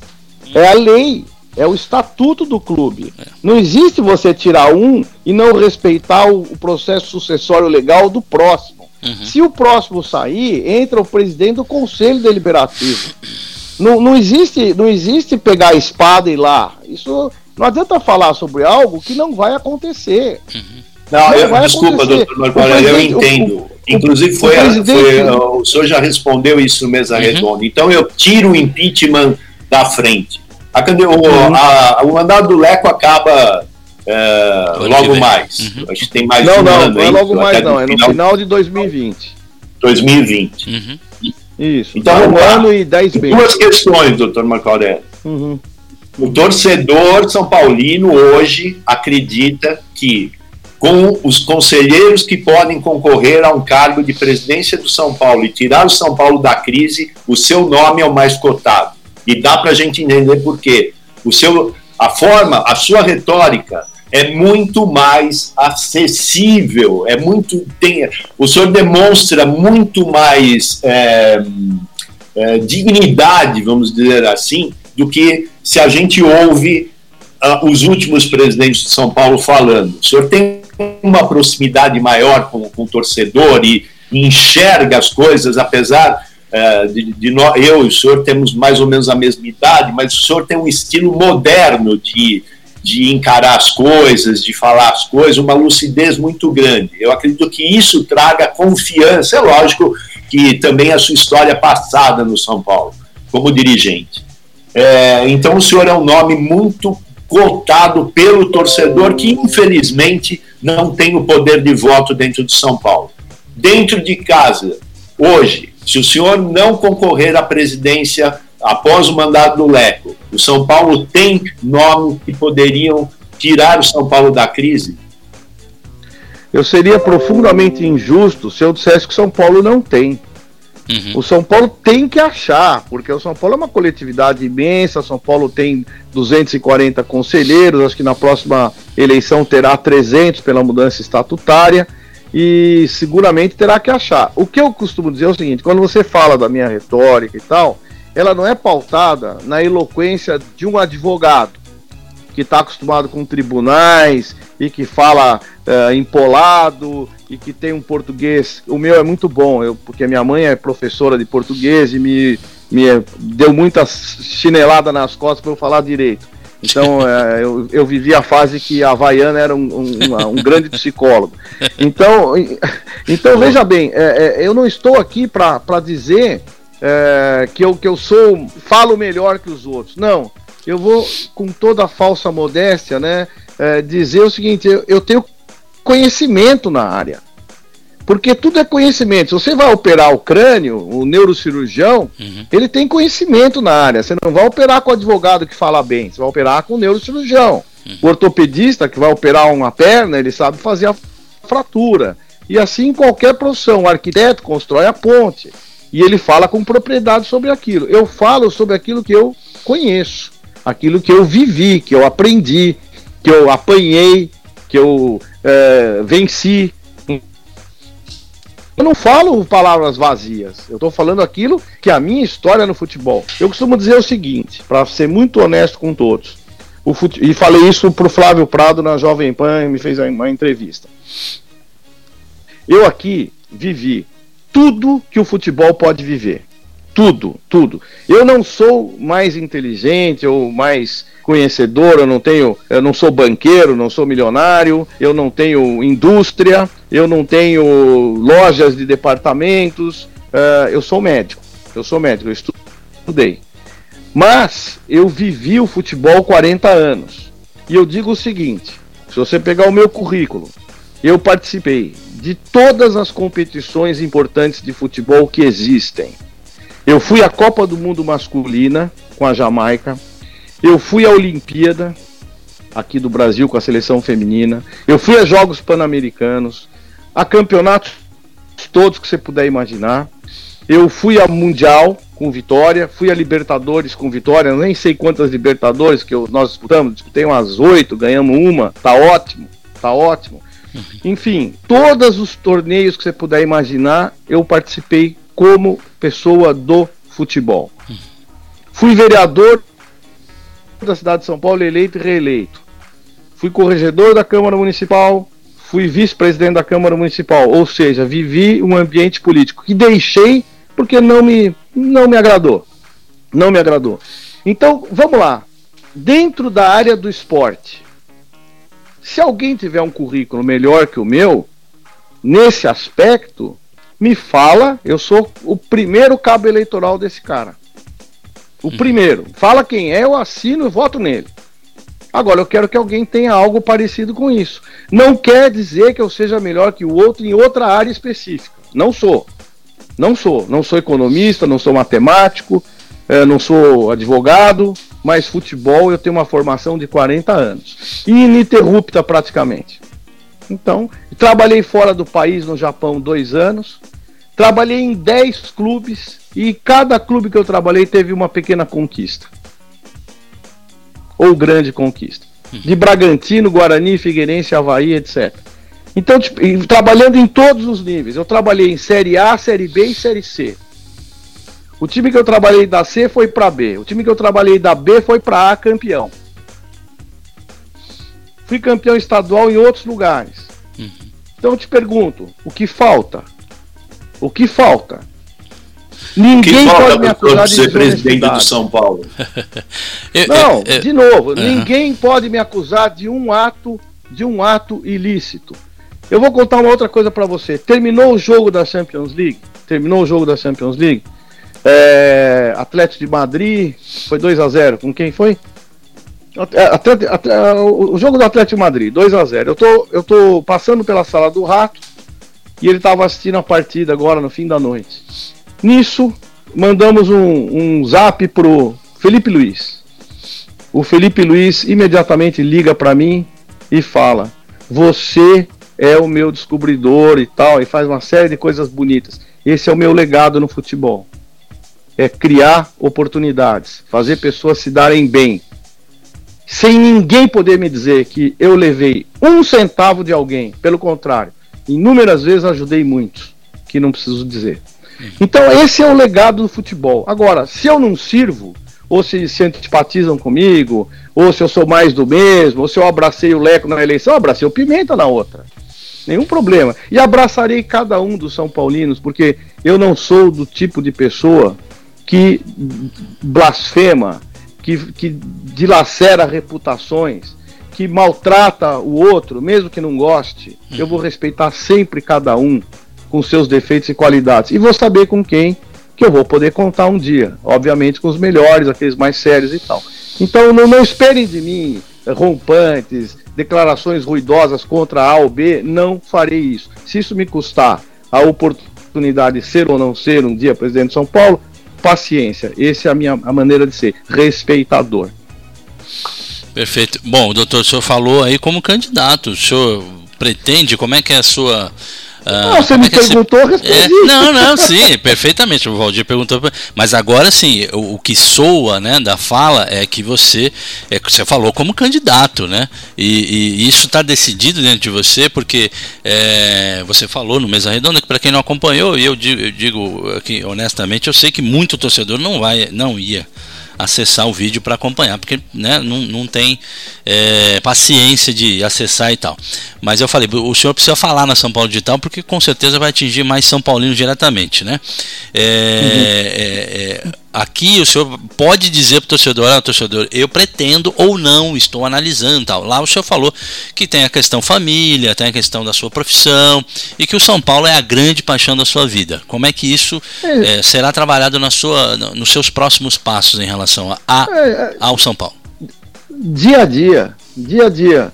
É, obviamente há um ambiente também muito de destruir reputações, de falar mal, rede uhum. social é, falando bobagem, coisa que nunca viveu, gente que nem me conhece falando coisas que, que sei lá, importa. Críticos, críticos por, por necessidade, críticos por, por ter amizade com outras pessoas. A por política, hábito. eu vivi política, é, é, um, é um processo muito desgastante, uhum. porque as pessoas querem destruir sua reputação. Uhum. Quem tem reputação, a, tenta, a tentativa é destruir reputação. Uhum. Destruir reputação.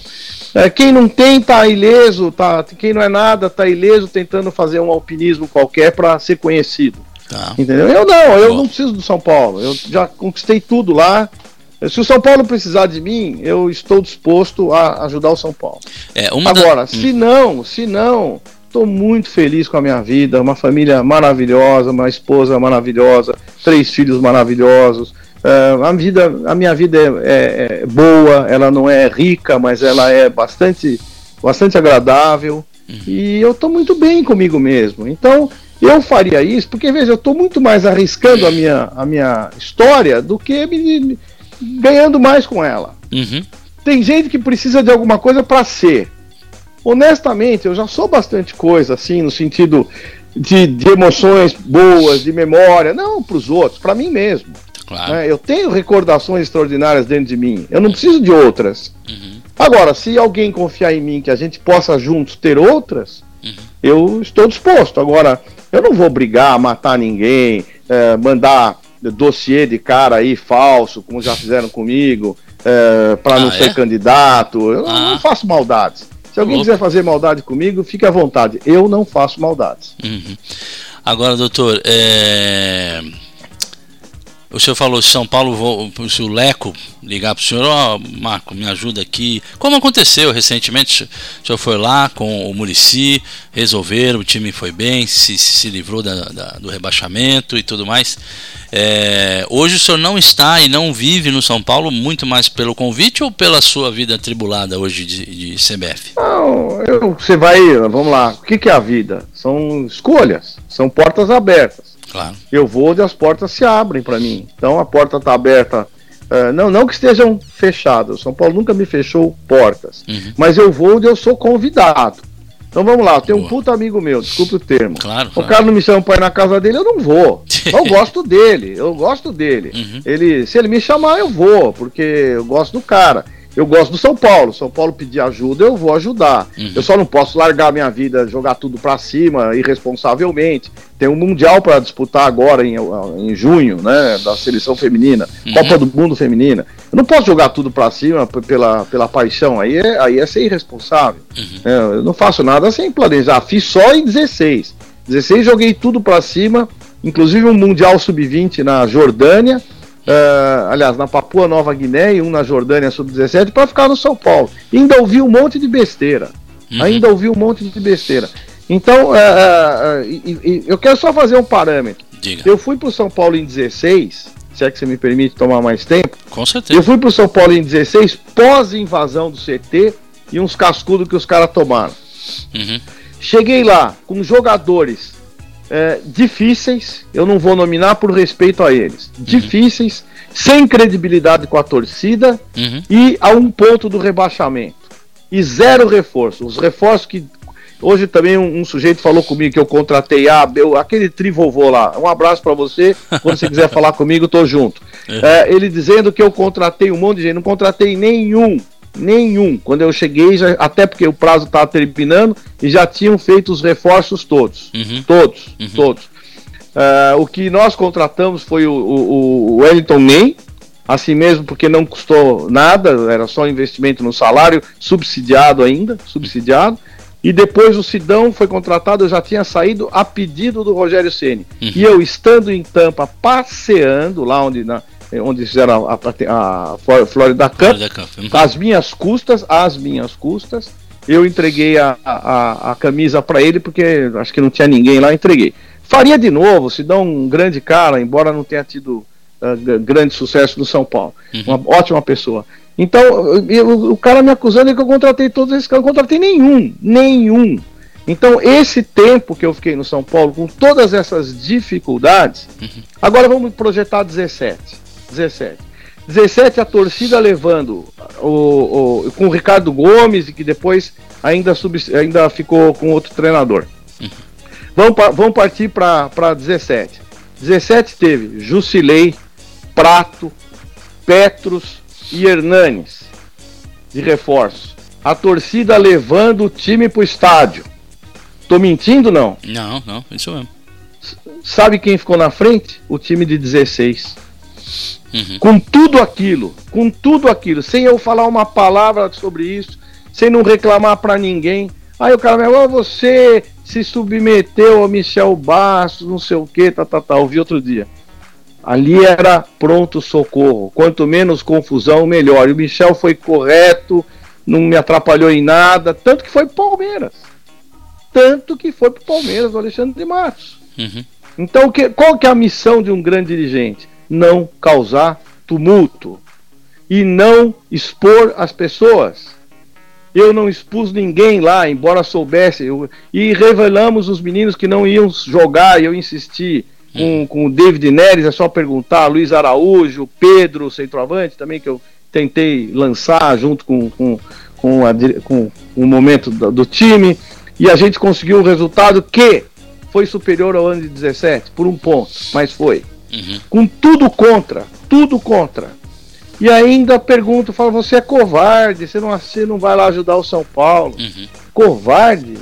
Pegar como eu peguei em 16, largando a minha vida inteira. Uhum. Os compromissos que eu tinha aqui na CBF, arriscando o que eu tinha feito no futebol feminino, a ajuda que eu havia dado. Uhum. Enfim, então isso é só para entender um pouquinho o contexto. O contexto. Agora, obviamente, hoje eu não poderia mesmo, o Mundial agora e tal. Mas nunca negaria de ajudar o São Paulo, que é o São Paulo do meu amigo Raí, do meu amigo Lugano, do meu amigo Ricardo Rocha. Todos esses caras têm comigo uma relação extremamente cordial. E digo para eles cada coisa que eu acho, boa ou má. Se tiver que falar pro Raí as coisas que eu acho, eu falo. Não me omito. Só que eu não ponho na, na, na janela e nem no ventilador. São conversas de amigos entre nós, que não cabe às pessoas saberem. Boa, aproveito o adendo, né? O senhor está comentando sobre isso.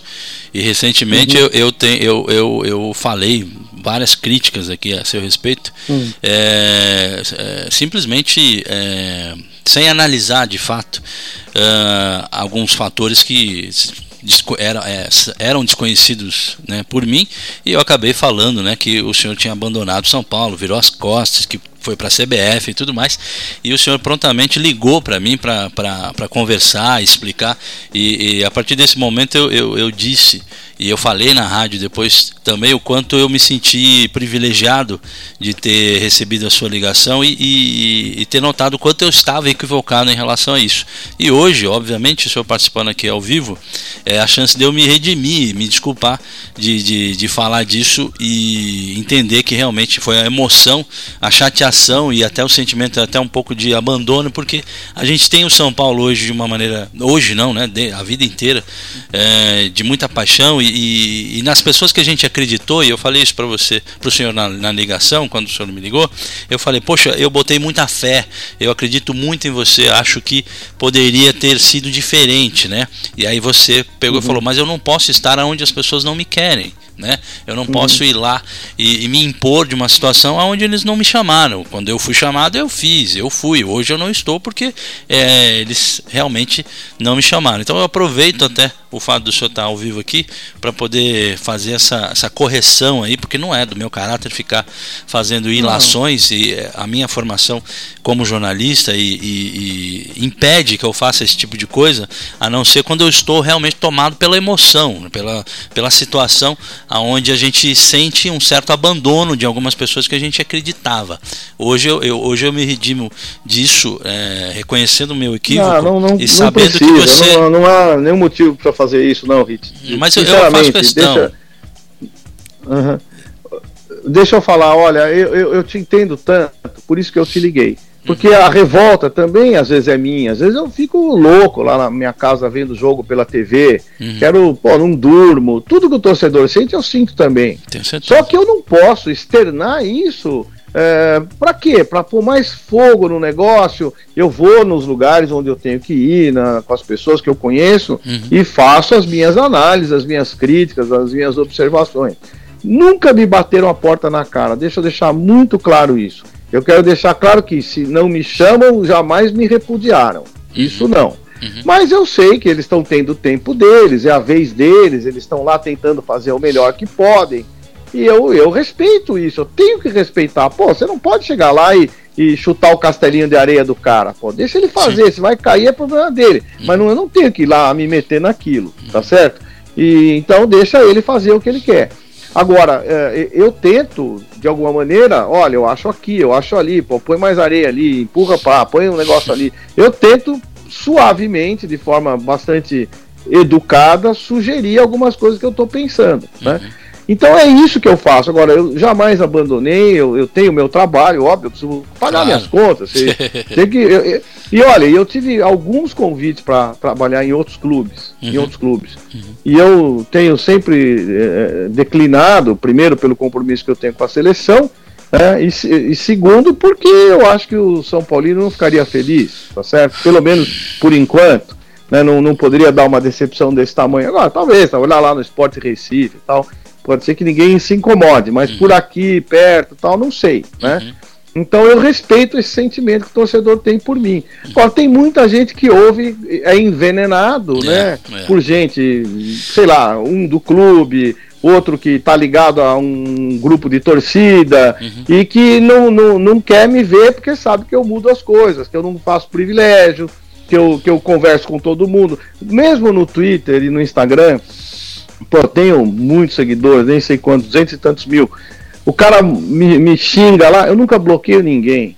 Ninguém. Eu vou lá, olha, não é isso, explico. A minha mulher fala, pô, você vai dormir que, Que hora? Eu fico da uma às duas e meia, ela dormindo, ou eu aqui no Rio sozinho, eu fico respondendo questionamentos ofensivos, ou questionamentos uh, cruéis, mas eu sempre dou uma resposta, falo, olha, não é isso que você está pensando. Tem cara que não acredita, me chama de hipócrita, tem cara que fala que eu sou aproveitador, é, tudo bem, eu respeito, são opiniões, não dá pra gente querer que as pessoas pensem com a nossa cabeça. Uma coisa eu digo, eu sou um cara correto e tento argumentar.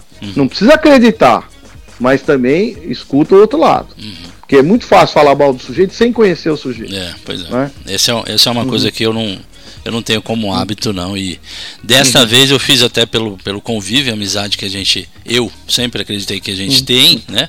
E acabei Uhum, falando aqui. E acabei falando aqui, falando, poxa, o meu sentimento é que o Marco abandonou.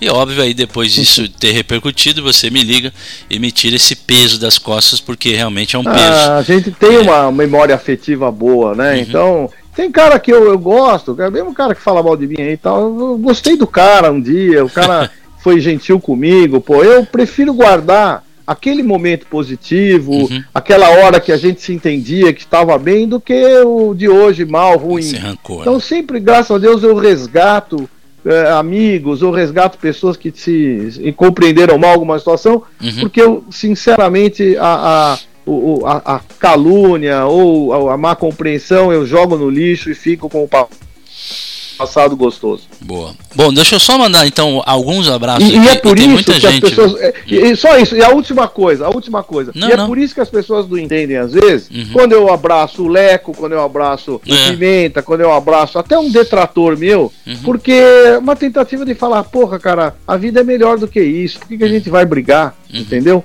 A, gente, a vida é curta, passa. Eu já tô na adolescência da velhice, porra. Uhum. Eu não quero ter, ter gente ruim falando mal de mim, entendeu?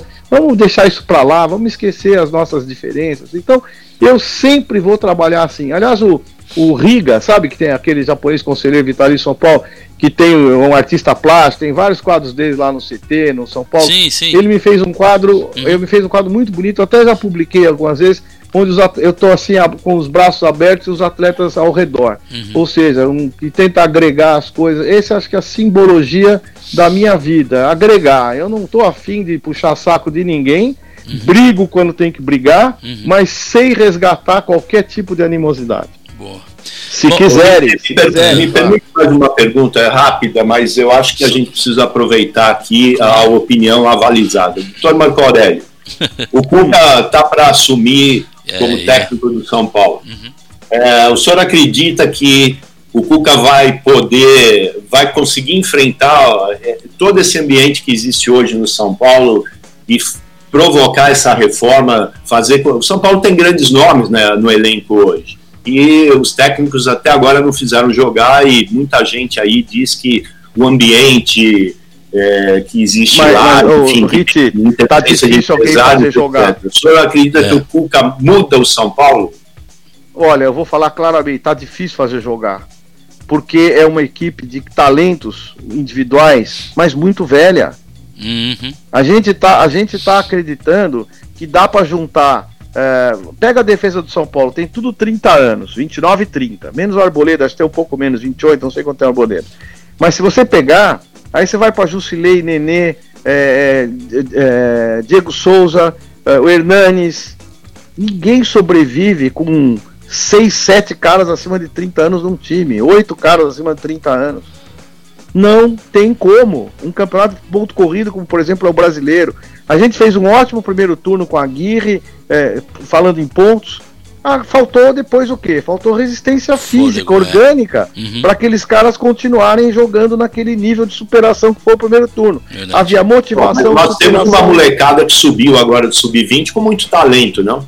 Mas então, mas aí você faz o quê? Você põe os velhos, os super velhos e os super novos. Não tem não o meio é termo, assim né? também. Não é assim também. Tem que mesclar isso de uma forma mais organizada. Você tem que ter três caras de 30. 30 é importante. Você fala pra mim, o Ricardo Oliveira me dá amanhã. Uhum. Mas só que tem que ter cinco caras novos junto com ele. Tá. Pra amenizar, tá certo? Não dá pra pôr o Ricardo Oliveira, né? eu, Diego Souza, eu, Hernanes, eu, o sei lá mais quem. Entendeu? E o Nenê não dá, não dá. Então o Cuca não vai fazer milagre com esses jogadores, não por eles individualmente, que são ótimos jogadores, mas pelo contexto físico. Não resiste. Aí você aposta naqueles caras, faz dois jogos, um sente a coxa. Faz um, mais um jogo, outro sente o joelho. Uhum. E é assim mesmo, não é culpa deles, não. Não estão de chinelinho, como Uhum, o povo costuma dizer. É limite físico. E a exigência de um jogo hoje é brutal. A exigência física, você pega os parâmetros dos, dos GPS aí da vida, que a gente faz a intensidade do jogo, tá lá em cima. Uhum. Aí eu ouço muito de torcedor falar assim, pô, esse cara não tem sangue, não corre. Mentira! Uhum. Tem sangue, corre sim, só que não aguenta. Limite, é. Aí quando você vê o Hernanes pegar a bola e sozinho, querer passar por dois, três, e o time se mandar lá na frente esperando uma bola de sorte, fortuita, cair no peito ou na, ou na cabeça dele fazer um gol, você sabe que tá tudo errado. Porque não tem ninguém tocando bola entre si, porque essa troca de bola curta, rápida, sucessiva, desgasta muito. É onde, onde a gente fala que é o treino de alta intensidade. Não adianta volume de tempo, tem que ter intensidade. Eu jogo duas horas tocando bola pra lá, pra cá, agora não consigo correr 15 minutos com um time que corra comigo.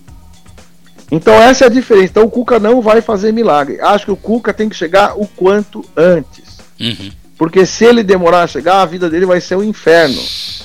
É, mas os- Entendeu? A vida dele, a do São Paulo, a nossa, de torcedor, porque não dá para juntar esse time eh, sem um trabalho bem feito, sem um trabalho bem contextualizado. Ah, o Mancini pode fazer a prévia, o, o trailer disso? Até pode, mas nunca é a mesma coisa, porque ele sabe que vai sair. Aliás, eu nunca teria deixado ele assumir, nunca. Uhum. Sou amigo particular dele, adoro o Mancini. Ele foi dar uma aula lá no- na CBF Academy, eu fui lá, ficamos juntos. Eu não aceito, porque estava claro e dito a todos que, Que ele não não, iria Uhum. assumir. E aí que cai a- a- o descrédito. É. Você fala uma coisa e faz outra. É aquilo que eu falei no começo da, da nossa conversa. Uhum. A, a coerência é a alma de uma, de uma direção. Uhum. Você tem que ser coerente. Você chora sangue, mas banca o cara coerente. Entendeu? Não dá pra mudar de rumo a toda hora. Uhum. Esse é o nosso grande problema hoje. É. Então eu espero que o Cuca seja muito feliz. Adoro o Cuca, o Cuca amadureceu muito, não é mais aquele cara tão intempestivo quando chegou em 2002 no São Paulo, 3, sei lá, 4. Quatro. E eu ajudei muito o Cuca, o Cuca até que tem, quis me levar pra China com ele, Uhum. e, enfim. Eu tenho muito respeito, muito carinho pelo Cuca. Eu vou de- desejar toda a sorte ao Cuca, mas acho que tem que chegar logo. É, até, até em cima disso que você acabou de colocar, Marco, o, o que, que você avalia do trabalho do Raí até o momento aí? Pois é, eu, eu não estou lá. Sim. Então é difícil, eu, eu, eu, eu, vou cometer o erro que o torcedor come, comete se eu É, Mas, for mas falar. em cima disso, de que você acabou de falar, que você não colocaria Eu o acho- Mancini, eu acho então, então você não, não tiraria o Jardine, por exemplo, ou nem colocaria não, o Jardine. não, não, eu não tiraria o Aguirre. Ah, o Aguirre, Eu não, boa. tiraria, eu não É. tiraria o Aguirre por respeito a tudo que ele nos, devolveu do primeiro turno. Sim. Ele fez um primeiro turno de campeão. Foi campeão, ganhou o Sim. troféu do lance lá de campeão. Sim. E depois a equipe não aguentou o tranco. Essa é a verdade, pelas deficiências etárias, físicas, etc e tal. E aí a culpa cai no Aguirre, que deve ter tido algum problema lá, lógico, eu não tô lá, não sei. Mas eu, por questão de justiça, de hombridade, de honra, termina aí os cinco jogos. Aí vai falar assim pra mim, mas você tirou o Ricardo Gomes em 16. Uhum. Tirei assim que nós saímos do rebaixamento. Nós não estamos falando de mérito, tá certo? O mérito foi do Aguirre, do Ricardo já era sabido que ele não continuaria. A gente sustentou aquilo de forma elegante. O cara falou: é, você é, esperou, esperei sim, até o momento certo, fui correto com ele, Uhum. é, discordei dele de muita coisa, sou amigo dele é, enormemente, enormemente, achei ele um grande treinador, lamentavelmente com alguma dificuldade por conta da- do seu acidente vascular, Uhum. mas uma figura das mais inteligentes que eu já trabalhei na minha vida. Uhum. Porém, eu achei que São Paulo tinha que mudar o rumo, e fui eu que disse para trazer o Rogério. Isso. Um dos que disse, eu e o Médici. Uhum. Eu e o Médici. E o Rogério até achou que eu não ia fazer isso e dizendo, ah, eu vou- ter oportunidade, se, se, se tiver chance, é você. Você E bancou o Rogério, então. Claro que eu banquei. Uhum. Claro que eu banquei. Então foi isso que aconteceu naquela época. Não, não- aqui não escondo nada. E o Rogério é meu amigo pessoal. Ah, acho que houve uma série de, de falta de, de entendimento com a minha saída que eu teria talvez administrado melhor. O, próprio Rogério, na sua, na sua- nos seus rompantes, na maneira de querer fazer tudo do jeito que ele queria naquele momento, empolgado e tal, também precisava baixar um pouco a fervura, ter paciência e tal. Então era uma questão de tempo, de acomodação e tal. Então, ah, ah, n- nesse momento, a Aguirre merecia terminar o ano por tudo que fez. E isso cria no mercado uma sensação de instabilidade enorme. Pô, fez com o Rogério, fez com a Aguirre que fez o melhor primeiro turno. Pô, e queriam esperar o quê do, do Jardine? Que ele tivesse estabilidade? Ah, para, né? Realmente Nesse complicado. aspecto, eu tô achando que tá errado. Você me perguntou, eu tô respondendo. Sim, sim, perfeito, perfeitamente. Agora, deixa Uhum. eu trazer algumas perguntas aqui, pelo menos, porque a gente chamou tanta gente, né? Os ouvintes estão aí Uhum. se manifestando, todo mundo está no ar aí, todo mundo acompanhando. Uhum. Nesse momento, Marco, tem aproximadamente quase 4 mil ouvintes acompanhando a gente agora, tá? Uhum, É, tá bom. O José Luiz está perguntando aqui se você assumisse o São Paulo hoje, por onde você come- começaria? Aliás, até a pergunta do Fred Rezende, nosso companheiro de Rádio São Paulo Digital, que tem o programa Garotinhos FC. É. Se você assumisse hoje, o que, que você é, pensaria primeiro que precisava corrigir rapidamente no São Paulo? Eu acho que tem muita gente, muita gente lá, um departamento insuflado, Uhum. com muito preparador, muito analista, muito não sei o que, muita gente jovem falando muita coisa sem sem casca para poder falar. Então eu iria diminuir o número de pessoas, envolver mais aqueles que estão lá. Que essa história também de comissão técnica com 20, modernidade, é tudo modinha também. Tá. Você coloca três preparadores físicos, um auxiliar técnico, um observador, eh, dois analistas, assim mesmo para nem entrar no campo. analista comigo não entra em campo não. Uhum. Vai ficar lá na salinha, é, eu vou um lá, campo, falo né? o que eu quero, Uhum. ele me traz uma tradução daquilo que eu quero. Boa. E não vai mandar o que eu vou fazer. Então vai lá treinar o time. Tá? Então essa, esse conceito eu tenho muito claro por tudo que eu já estou vivendo hoje. Respeito a profissão, respeito a, a tecnologia, respeito o envolvimento deles, o nível de observação, mas é só isso que eu quero. Eu quero um diagrama. É mais ou menos a mesma coisa que o cara que faz o eletrocardiograma, o técnico, querer tratar o doente. Tá, é. Não, você me entregou aqui o eletrocardiograma. Obrigado. Agora eu vou é tratar. comigo, não, mas olha, meu amigo, você só fez o exame. Deixa eu quieto aqui, o paciente é meu. Boa. É assim que funciona. Então eu faria isso, enxugaria essa máquina, que eu acho que está muito grande, e procuraria ver como está indo a parte de logística, de, de, de atendimentos nessa lá, porque eu acho que é fundamental ter uma boa logística, ter, ter as coisas a fazerem acontecer rápido, sem muito sem muita sintonia dessas áreas, entendeu? Acho que e escolheria um padrão té- tático para jogar. O nosso time tem esses jogadores. Você quer qual? Eu, ah, esse, esse, esse aqui não dá, esse aqui pode. Eh, vamos jogar em qual sistema? Quais são suas variáveis? O que, que você pretende fazer? Tal. Tá bom, então vou apostar, vamos embora. Se estiver dando errado, eu vou perguntar por quê. É assim. Boa. Sabe quem que mandou uma pergunta aqui para você? O nosso, É. O nosso Newton Nunes, nosso correspondente na Europa, que te entrevistou lá quando você estava em Portugal. Diga a ele que eu devo vê-lo em breve. Aí, em tá breve. vendo, Newton Nunes? O- Aliás, em agora breve, o Newton porque deve a estar. minha, a minha intenção é fazer com que a nossa seleção feminina passe por Portugal antes de ir à a, a, França. Boa. Entendeu? Olha, ele te mandou uma pergunta aqui, ó. Vamos ver. Hum, uhum. Olá, Rit Júnior, amigos da Rádio São Paulo Digital. Um grande abraço a todos vocês. Falamos aqui de Portugal, do Algarve, lugar muito conhecido do Marco Aurélio Cunha. Um grande abraço aí para o Marco Aurélio. Estivemos aqui há, há algum tempo juntos, a, a questão de dois, três anos atrás, quando a seleção feminina esteve aqui participando do Algarve Cup. Foi uma experiência para mim muito legal de conhecer Marco Aurélio, de estar pessoalmente com ele. E naquela altura eu tive uma, uma experiência muito engraçada de, de conhecê-lo e ver a, o nível de São Paulinidade do Marco Aurélio é uma coisa impressionante. Ele tem um telefone celular uhum. que tem foto dele com quase todos os jogadores que já passaram pelo São Paulo. E cada vez que ele pega esse telefone, ele começa a mostrar uma foto de uma, foto de outro, ele sempre tem histórias para contar, histórias de bastidores fascinantes. É um tipo de um São Paulino que dá vontade de ficar com ele realmente muito tempo, porque quem gosta de história, gosta do São Paulo, é, como ele gosta, é, é, muito interessante sentar e ouvir, e, e eu fico muito feliz de ter tido este tempo de conhecê-lo e de ouvir dessas histórias que foram muito enriquecedoras para o meu conhecimento de São Paulo e da pessoa do Marco Aurélio, que realmente foi é, muito fantástico, muito gentil conosco aqui no Algarve, é, acompanhando a seleção brasileira. Mas a pergunta que eu tenho para o Marco Aurélio, quando ele esteve aqui, nós estivemos juntos acompanhando um jogo de uma equipe aqui de Portugal, do Portimonense, que naquela altura tinha uns quatro ou cinco jogadores que eram da base do São Paulo, que foram formados na base do São Paulo, e hoje Lucas. essa equipe do Portimonense, naquela altura estava na segunda liga, segunda divisão daqui, e hoje esta equipe está na primeira divisão, inclusive com um número maior, tem aproximadamente nove jogadores que passaram pela base do São Paulo, inclusive é, jogadores como Lucas Fernandes, que está aqui jogando, tem também o Paulinho Boia, que também está aqui jogando, fora outros jogadores que são e foram da base do São Paulo, né?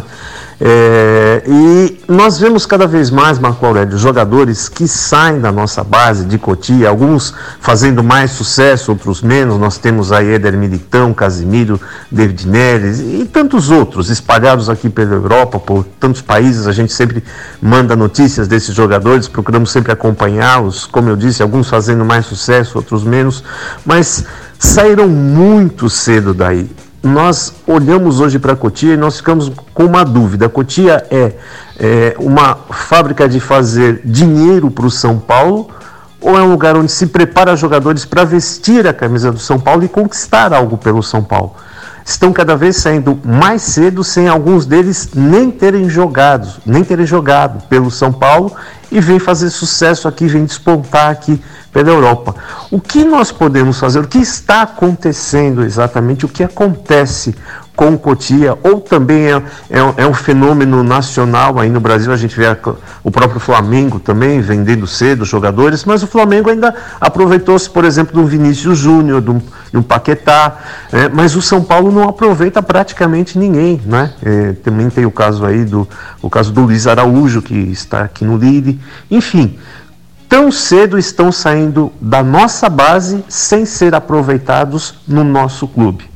O que a gente pode fazer para mudar essa situação ou o que está acontecendo, uma necessidade tão grande e tão infinita de se fazer dinheiro para se pagar dívidas.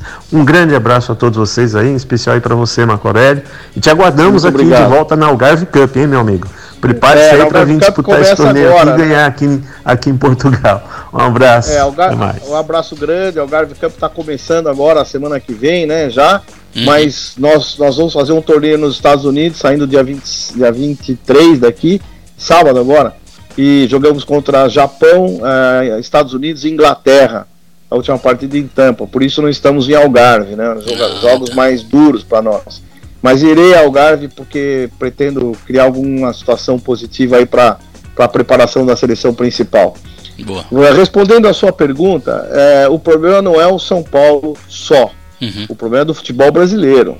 O problema é da Lei Pelé, Isso. que dilacerou os clubes da base, uhum. a sua formação. Uhum. Ou seja, se o jogador é mediano, o empresário quer que fique no São Paulo, uhum. tempo que for. Porque ele já tem empresários com 14 anos de idade, 15. E não pense que é porque o clube permite, uhum. o clube cria situações de favorecimento para A ou B. Uhum. Não é isso. É incontrolável, incontrolável. Você vai a jogos de 12, 13 anos, o público todo que está assistindo é envolvido com o negócio do futebol. Sim. Tem familiares e agentes. Olheiros, agentes. Tem olheiros é. do mundo todo. Uhum. Você vai assistir um jogo de sub-14, tem olheiro do Liverpool, do Barcelona, é, que eles contratam pela América do Sul para assistir, obviamente, quem? Os jogos dos times mais formadores. É o São Paulo, é o Flamengo. É, agora muitos estão vendo o Palmeiras também jogar. Uhum. Times que têm vitórias na sua base. E o que acontece? Entra um conflito, porque como é que você vai renovar um contrato de 10 jogadores, 10 jogadores, que você sabe o nível técnico de cada um, uns mais que os outros, e o cara te pede com 17 anos para ganhar 50 mil reais? Como é que você vai suportar 10 que vão ter que ter igualdade, isonomia e tal? Claro que você faz distinção entre um e outro, tenta fazer um contrato de formação de 3 anos. Uhum. Aí ele tem 17 anos, ou seja 17, com 20 anos ele está livre. Se ele despontou como uma grande referência, vira um Vinícius Júnior, Uhum. por exemplo, ou mesmo um David Falhando o áudio aí. Uhum. Peraí que seu áudio falhou um pouquinho, doutor. É, caiu. Vamos ver se reconecta aqui. Alô? Oi, doutor. Saiu, caiu a conexão aqui. Pode continuar. Oi, voltou? Pode- voltou, voltou.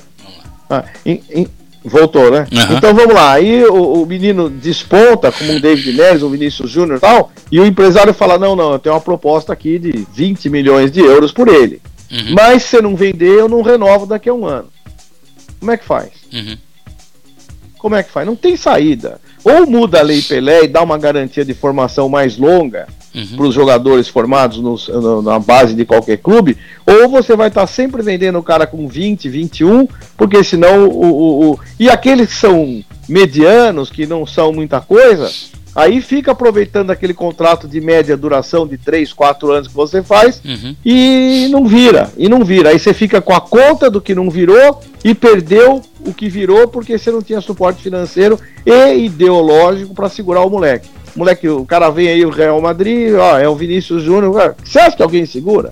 Ninguém segura. Então não é só uma falha do São Paulo. Acho, acho que se comunicando bem com esses agentes, com o menino, fazendo um, um projeto, olha, nós vamos vender você com 22, calma, vamos trabalhar aqui. Eu, eu pessoalmente, sem estar no São Paulo, fui conversar com o Éder Militão. Uhum.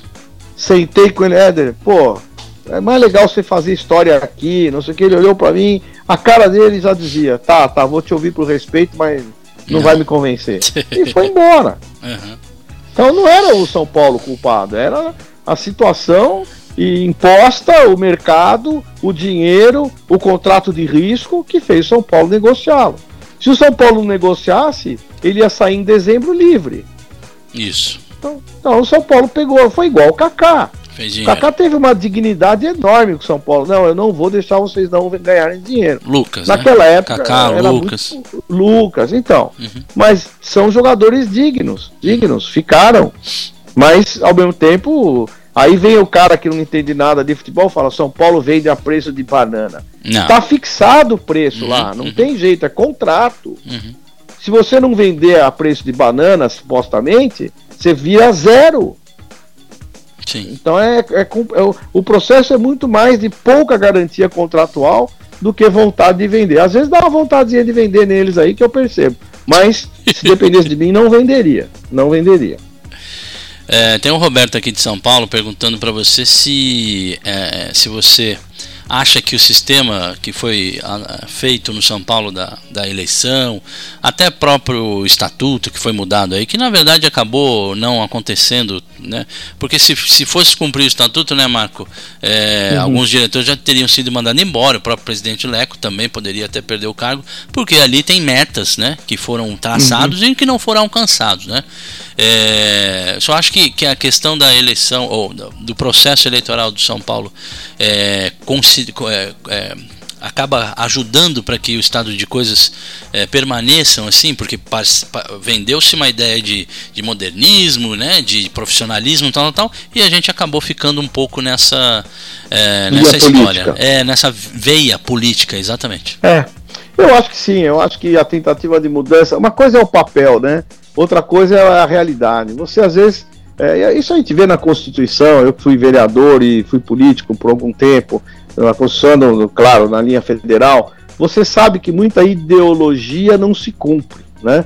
Então você coloca garantias de estudo, garantias de não sei o quê, e sabe que o Estado não tem condição de cumprir. Mas aquilo ideologicamente é o certo. Na prática não se dá o certo. Eu acho que o aprimoramento das pessoas que dirigem o clube, a, a, a melhor decisão tal, pode fazer com que essas regras, vamos chamar a lei que pega e a lei que não pega, né? Que essas leis peguem, que realmente se faça uh, buscando no mercado os profissionais sem viés político, né? Possam trabalhar pelo São Paulo de forma adequada. Aí você traz o melhor diretor, uh, vamos lá, de marketing, aí descobre que com 10 anos ele era palmeirense. Nossa, manda o cara embora porque ele é palmeirense. Veja como, como também tem o viés ao contrário desse excesso de ideologia para o nosso lado. Se traz um cara São Paulino, tal, não sei o quê, é porque é política de clube para garantir voto tal. Se traz um cara de fora do mercado que um dia alguém falou, nem, nem provou, que ele não é São Paulino, ele pode ser o melhor profissional do mundo, que a, a, alguém vai dizer que está errado. É como se você não fosse se operar como médico que é corintiano, que ele vai te matar. Não vai acontecer isso, mas as pessoas embutem esse viés de torcida tal. Falta muito para a maturidade política uh, uh, ser exercida no futebol brasileiro como um todo, no São Paulo e outros clubes. É quando você se liberta dessas amarras mais políticas, ideológicas e faz a execução do serviço. Por outro lado, quando você faz uma execução do serviço free calculista, alguém vai dizer: o cara não tem sentimento do futebol.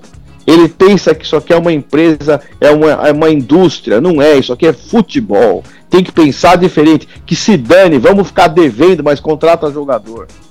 Então tem tudo, o futebol cabe tudo, cabe qualquer tipo de linha ideológica conforme a ocasião.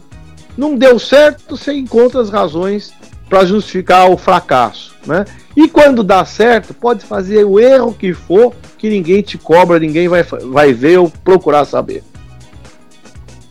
Uh, doutor Marco Aurélio, é, eu, é, a gente está conhecendo um lado aqui é, da pessoa, né, Marco Aurélio Cunha, muito interessante. Eu, eu percebo aqui, eu realmente estou surpreso, percebo que é, a forma como você se coloca, então você, você, se preocupa muito com o ser humano, né? Você falou há, há pouco que além de da performance do jogador pelo seu estado físico e treinos e tudo mais, é, ele como ser humano ele tem problemas como todos nós temos e tal, e isso influencia bastante em muitas situações. Apesar aí de dos altos salários, né? Se eu ganhasse o que eles ganham, teria poucos pro... muitos problemas na mesa. Você quer que eu te, você quer, Rit, que eu te dê um problema que você iria ter como eles Não, têm? É, é, esse foi o Valdir. Hã? É o Valdir que te perguntou isso. Ah, eu vou te dizer, eu vou te dizer. É, eu não vou dizer quem foi, mas tinha um menino que ganhava muito pouco. E ele era um ótimo jogador. Aí começou a ser assediado e tal e tal. E aí o, o clube, óbvio, teve que se garantir e passou a dar um salário para ele, o equivalente hoje a uns 40 mil reais. Ele ganhava dois. Esse menino entristeceu, parou de jogar, parou de jogar, ficava no canto amuado. E aí uh, foi questionado a ele o que estava acontecendo com a vida dele, por que, que ele estava tão triste. Ele disse: A minha vida mudou muito, eu era feliz, eu era alegre. Agora na minha casa só tem gente da minha família pedindo coisa, só tem eh, a minha família exigindo mudanças, querendo automóvel, querendo coisas que eu não estou conseguindo suportar isso. Olha só, a, a mudança de padrão social para o menino abruptamente, por garantia contratual, fez com que a infelicidade chegasse, por incrível que pareça. É, Pois é, interessante isso. Agora, complementando a pergunta, Marco Aurélio, você uhum. diria que a, a queda de muitos jogadores no São Paulo, especialmente Nenê, Diego Souza, até mesmo o Jusilei, que você teve a oportunidade, já contou aí, de trabalhar com ele e tal, você acha que eles se encaixam no. Eles, hoje eles têm um problema psicológico de enfrentar a torcida do São Paulo, enfrentar a realidade da, é, enfim, do estado físico que Você já comentou aqui que a idade, no caso deles, pesa para isso.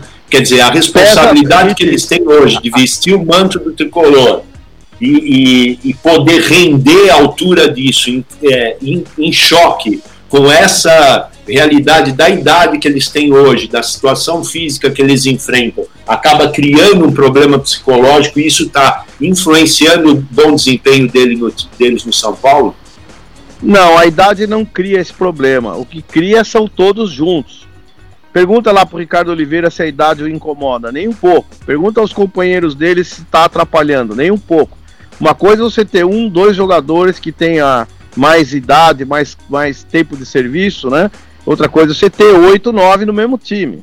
Eu acho que não. Eu acho que o que está realmente pesando é a dificuldade de conquistas, é alternância de jogos bons e jogos ruins, a torcida criando uma expectativa extraordinária, ajudando o time, ajudando. Aí vem uma grande frustração, aí vem o efeito rebote de toda aquela euforia em raiva, em agressão, em, em invasão, em, em, vai, dessas coisas todas que os torcedores fazem, com, com muita emoção. Você falou da emoção. A emoção é uma coisa que você tem que controlar no futebol.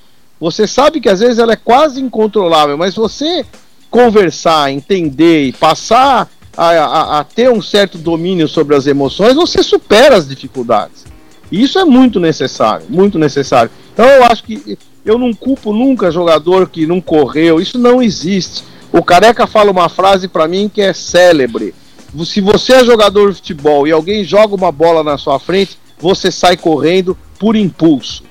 Ninguém pergunta se você tá chateado, triste, morreu o avô, a mãe. Uhum. Você a bola correu, você corre atrás dela.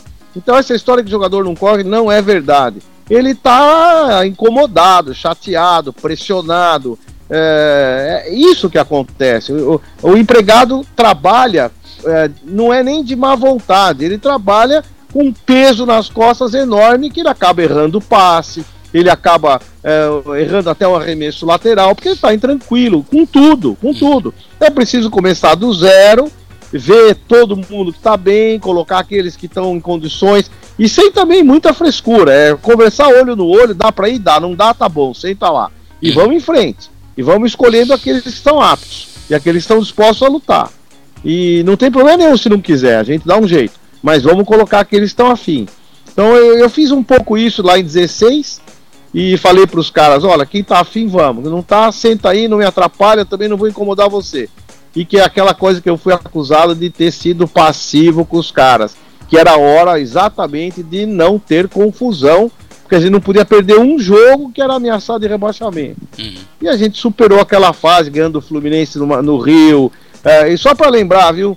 Vocês estão preocupados com o Corinthians, né? Quando eu voltei em 16 foi 4 a 0 para nós do Morumbi, tá? Vocês se lembram de outra dessa? É. Fazia tempo, né? Doutor, é, é. até pra gente encerrar, porque a gente vai, vai para duas horas aí que a gente está falando. Óbvio que, uhum. que cabe muito tempo aqui para a gente falar e, e, e, conversar. O último assunto que eu queria trazer é, para você comentar aqui é, é, sobre esse, esse momento que o São Paulo vive, mas a torcida do São Paulo se manifestando de forma mais contundente. Né? Existem várias manifestações online, até de abaixo assinado, a própria torcida organizada aí. Aliás, perguntando para o senhor, o senhor é, quando, se o senhor for presidente, como é que vai ser essa relação com a torcida organizada e, e tem esses movimentos. Por exemplo, domingo tem um, uma manifestação na porta do estádio antes do jogo, vai ter um abraço uh, simbólico uh, no Morumbi, né? Está é, é tá programado para acontecer isso. Isso não tem a ver com a torcida organizada. Independente hoje, uh, o Baby aqui na São Paulo Digital diz que eles não vão participar, eles vão fazer a manifestação deles habitual, né? Na, na, chegada do ônibus vão, vão se manifestar, né? Vão, vão palavras de ordem, né? Xingamento, aquela coisa toda. Vão entrar para o estádio, vão fazer a parte deles e, e, no final do jogo vão protestar também, tudo mais. o que, que o senhor está entendendo deste momento que o torcedor é, realmente depois, né, nesses 11 anos aí que não consegue comemorar um título de verdade, claro que a Sul-Americana foi importante, mas um, um, título de poder sair para a rua, de poder é, ir com crianças pequenas, né? Tem toda essa, essa questão da, dos filhos pequenos que ainda não viram um título de São Paulo. O que, que o senhor entende que a torcida está vivendo nesse momento e está tão exacerbada na rede social? Claro, alguns de, defendendo o Morumbi zero, outros não, não, não concordando, outros que ah, não, jamais vou virar as costas para o time, né? E o Morumbi zero não está dizendo para ninguém ir para o estádio. As pessoas estão. É, a ideia do, da manifestação é que as pessoas é, vão para o Morumbi, mas não entrem, né? Fiquem lá fora protestando, acompanhar o jogo todo lá fora e tal, tal, tal. Bom, tá aí no manifesto criado pelos, pelo movimento São Paulinos Unidos. É, o que, que o senhor entende desse momento que o torcedor está tão aflorado nas redes sociais também? Olha, eu acho que o torcedor tem razão, ele está muito chateado, com muito direito de ficar chateado. Eu discordo completamente de Morumbi zero, de não entrar no estádio. Uhum. A gente que ama o futebol e quer estar tá lá presente, tem que incentivar. Alguém vai falar, pô, mas nós estamos incentivando há 10 anos tal. Mas é. eu acho que tem que incentivar, sim, tem meninos ali. A gente não pode dar mau exemplo para garotos que têm sonho em amar o São Paulo. Quando a gente vira as costas pro time, embora seja um ato político, um ato de repúdio, uhum. você está virando as costas para meninos que amanhã também não vão querer ficar no São Paulo. Uhum. Porque eles vão falar, pô, mas esses caras não, não gostam da gente, eu vou embora. Uhum. Então a gente tem que medir muito bem o, o, nosso grau de punição, né? Como um filho. O filho faz alguma coisa errada, você não vai trancar ele um dia no quarto, né? Você não vai fazer isso. Você tá bravo uhum. com ele, você vai chamar a atenção, mas você vai estar tá do lado dele. Você não vai é, deixar ele na rua, né? Uhum. Então você não põe seu filho na rua e tranca a porta. Da mesma maneira, eu enxergo que o torcedor de São Paulo tem o direito de se manifestar, de colocar faixa, só não tem direito de agredir, Aí, de agredir, uhum. de humilhar, uhum. de humilhar. E quanto à presença ou não, acho que é de cada um. Como todo, como uhum. todo, eu sou contra. Eu acho que sempre é legal ver o time entrar em campo, sempre é bom festejar um gol, uhum. sempre é bom, às vezes, se for o caso de um mau resultado, reclamar, faz uhum. parte do direito do, do, do torcedor, é, reclamar de forma uh, natural, natural, né, sem agressividade. Uhum. E eu acho que essa é a maneira como eu, como eu lido com esse momento do São Paulo. Eu, eu apoio sempre, mesmo puto da vida, eu apoio sempre, sempre. Agora, uh, quanto à questão de, de, de, torcidas, eu respeito torcidas, eu não me envolvo uhum. com torcidas, às vezes até me pedem, manda um vídeo de tudo que é lugar, né? Uhum. Não é A ou B ou C. Fala, ó, oh, cara, eu, eu torço pro São Paulo, a gente tá junto. Acho que não tem torcida segmentada, eu acho que a torcida é toda o São Paulo. Uhum. Elas têm nomes, têm sobrenomes tal. Mas eu não vejo um diferente do outro no sentido do sentimento, do envolvimento, da oportunidade. Eu trato todo mundo bem, se tiver que conversar, conversa só não posso a hum. ninguém, assim, tipo, você vai fazer isso, você vai fazer aquilo, isso não, isso não. Hum. Nós vamos conversar, dialogar com quem quer que seja. Eu converso com todos aí via Instagram, uhum. via, via Twitter, é, não tem nenhum problema. E outra coisa, a, a, torcida, a própria torcida organizada ela é imensa e às vezes descaracterizada de ser de A ou de B. Ela uhum. é o São Paulo. Uhum. E como ela é o São Paulo, a gente respeita. Perfeito.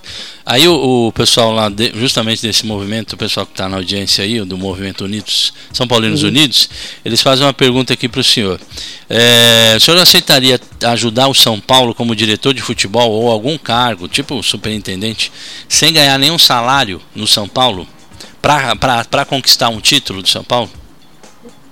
Essa pergunta ela tem um viés bem, bem de, é, assim, de, de atrás, né? Com o um pezinho atrás. É, então. Deixa eu deixar bem claro para você. Eu, tô, eu, eu, entendi o que ele quer dizer. Ele quer dizer se eu gosto do São Paulo, se eu gosto de ganhar dinheiro do São Paulo.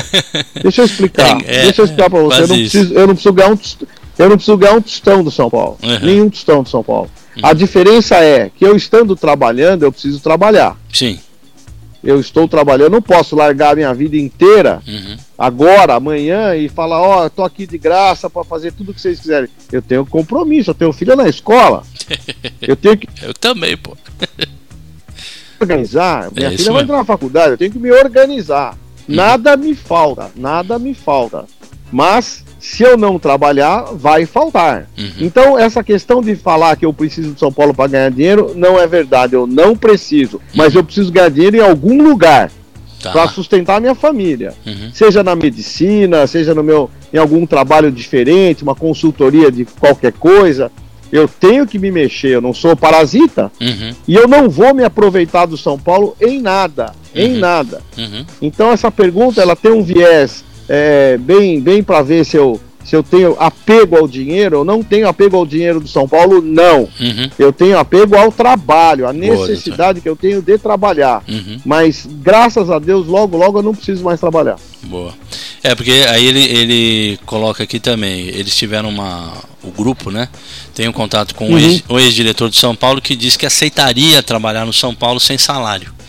É, aí, eu, aí eu, a gente conversando aqui, falei, pô, interessante, mas eu, eu acho que o Marco também nessas condições, é isso que, que, que o senhor falou, né? Vai ter uhum. uma necessidade de sobrevivência. Você vai lá se dedicar integralmente, você tem conta para pagar, né? É, não dá. É igual, igual a gente aqui, né? Igual... Quem disser, quem disser que faz isso, ou é milionário ou está é. tirando dinheiro de algum lugar. Entendeu? Então, é. por favor, eu não tiro dinheiro do São Paulo, uhum. não preciso disso, nunca tirei, uhum. nunca tirei dinheiro do São Paulo, no sentido de tirar vantagem, qualquer coisa nesse sentido. Uhum. Então, é, é, essa pergunta tem um pouquinho de má fé, assim, eu respeito a pergunta. É, ela tô, tem, tem sua lógica. Ela tem é. sua lógica. É. Mas eu deixo muito claro que eu não preciso disso. Eu tenho uma vida constituída, sou médico, tenho profissão, Agora, se eu tiver lá como um dia eh, diretor do São Paulo, qualquer uhum. coisa do São Paulo, obviamente eu vou ter que me virar e cuidar da minha vida. É, eu tenho porque... que ir no meu consultório, é, eu a... tenho que fazer alguma coisa, né? Ou você acha que alguém vive de brisa? É, até entendeu? porque hoje a maioria que está lá de diretores tem um, tem um bom salário, né? Também, né, Marco? Uhum, então, exatamente. Então é, exatamente. É, é, o tipo da, da, da, situação em que o cara é, parece que quer que volte atrás aonde o, o uh, usei como era antes do estatuto, é, é o que eu né? falo, você é, faz não o ganha nada. É, você é, faz e, o profissionalismo, é. você faz o profissionalismo, com chapéu não pode, é. você faz o profissionalismo, não pode ganhar. Uhum. Aí você faz amador, o cara rouba o clube, mas daí pode, entendeu? Porque ele não tá vendo. Uhum. Então, aquela história, nunca se tem o, a, o que você precisa ter gente de caráter caráter. Não é nem ganhar é. ou deixar de ganhar. Uhum. É a gente saber usar o dinheiro público, é o sujeito respeitar o, o que ele está fazendo, uhum. ele ter respeito com, com, a, com, o que ele tem que entregar, seja lá onde for. Uhum. É isso que precisa, não é diferente disso. Então, ganhar ou deixar de ganhar depende da forma e como. Uhum. Né? Eu, graças a Deus, hoje tenho minha vida bem, bem constituída, mas obviamente não posso parar e virar um poste. Né? Eu tenho que pagar as contas e ninguém sobrevive é, cinco anos é, sem ganhar um tostão. Né? E a minha vida, é, eu, eu não sou industrial, não sou, é, não tenho herança de família, eu tenho que trabalhar. E eu trabalho bastante na área médica, trabalho hoje na CBF uhum. e é por conta disso que eu tenho minha vida bem constituída. Agora, se eu largar tudo em, em de hoje para amanhã, aí eu faço aquelas vaquinhas virtual para me ajudar. meu Deus. oh, meu Deus, isso não, pô. meu Deus do céu. Bom, doutor, tem muito mais é. perguntas aqui, mas eu acho que todas elas estão dentro do contexto que a gente discutiu aqui, que a gente conversou. Não, eu e, queria agradecer Rich, muito, viu? Essas duas horas de conversa esse chat, eu não sei se, como é que se chama isso, se é assim ou não. Enfim, essa participação é um coletiva aí de é. tantos é. São Paulinos, é bom para para esclarecer um pouco a, é, a, a, minha vida, o que eu penso. Eu falo de coração aberto, não uhum. tenho medo de nada, entendeu? Não estou comprometido com ninguém, não tenho grupo político. Boa. Eu sou eu, euzinho. Nem situação entendeu? nem oposição, doutor. Nem situação nem oposição. Fui lá, votei do mesmo jeito que eu falei. Tinha um para votar ou outro. Votei no que eu escolhi que achei que naquele momento estava mais alinhado com o momento do São Paulo. Uhum. O maior respeito do mundo ao presidente Pimenta, com quem eu estive na eleição anterior. Uhum. Então as circunstâncias me fizeram votar no, no, no, presidente Leco, que eu respeito e que, embora não esteja sendo feliz, não vou execrar ninguém publicamente, que não é do meu feitio fazer isso. Uhum. Agora, eu quero, como todo São Paulo quer, mudanças e que as coisas melhorem. Boa. Então é isso. O, também agradecer o, o Valdir, viu? O, o nosso Valdir uhum. Costa que te fez Muito uma obrigado, série de Valdir. perguntas aí. o nosso querido velho que todo mundo gosta. E uhum. amanhã às 11 horas vou repercutir bastante aqui da, da nossa entrevista, pegar alguns trechinhos aí passar pro pessoal e, e te agradecer muito, viu, Marco? Realmente aí pela ligação e pela sempre gentileza que você é, me tratou desde o momento que a gente se conheceu lá no lançamento da loja da Reebok. Foi quando a Isso gente mesmo. se conheceu fisicamente, a gente se conhecia pela rede social, na época Orkut, né? E isso, ali na Reebok a gente se conheceu e, e dali, sem dúvida, passou a ter aí essa, esse relacionamento é, de amizade, de fraternidade e de, de, respeito que claro. sempre, sempre tivemos aí. Graças ao nosso querido amigo também, Dr. Rosan, que é um, um cara, um querido que eu tenho para minha vida. É um ícone da é. fisioterapia, o maior fisioterapeuta esportivo que eu conheço. Yeah. A quem eu rendo muitas homenagens e agradeço profundamente. Não fosse ele, nós não teríamos chegado onde chegamos com tantos campeonatos. Pois é, acredito também nisso. E, e, que você tenha toda a sorte do mundo aí, Marco, no seu, no seu projeto com a CBF e que, e que a Obrigado. CBF realmente é, volte a representar o brasileiro no futebol, que é a paixão de todos aí, que a seleção brasileira volte a ser uma a seleção masculina e a feminina consiga, consiga também a, angariar aí torcedores que apaixonados por futebol incentive e que vejam representados pela seleção nacional, viu, Marco? Muito obrigado. Vamos sim, a CBF é uma nova CBF, temos lá também, né? É, um grande São Paulino, que é o Rogério Caboclo, futuro presidente, conselheiro vitalício de São Paulo. É, logicamente lá ele se exime dessa questão de ser São Paulino, uhum. mas a competência dele, a seriedade dele, é, que veio de um berço São Paulino, do seu pai, o Carlos Caboclo, nosso conselheiro vitalício, eu tenho certeza que esse DNA vai ajudar muito o futebol brasileiro e a seleção brasileira como um todo. Então, eu estou em casa lá, estou em casa no São Paulo, é, dou a minha colaboração, já estou ficando mais velho, e, mas continuo juvenil e com vontade de vencer, entendeu? Essa é a grande, a grande é forma de ser. Eu sou um Ricardo Oliveira, esse cara que não entrega os pontos, que corre, entendeu? Que é. procura estar tá sempre atento e ativo para poder fazer o melhor que pode, embora já não tão novo quanto antigamente. Boa. Valdir, se despeça aí do nosso Excelente trabalho na CBF para você, o Mac, agora em 2019 e no ano que vem. E 2021, final do ano que vem, você pede as contas, 2021 a Nação Tricolor, que é você, presidindo São Paulo.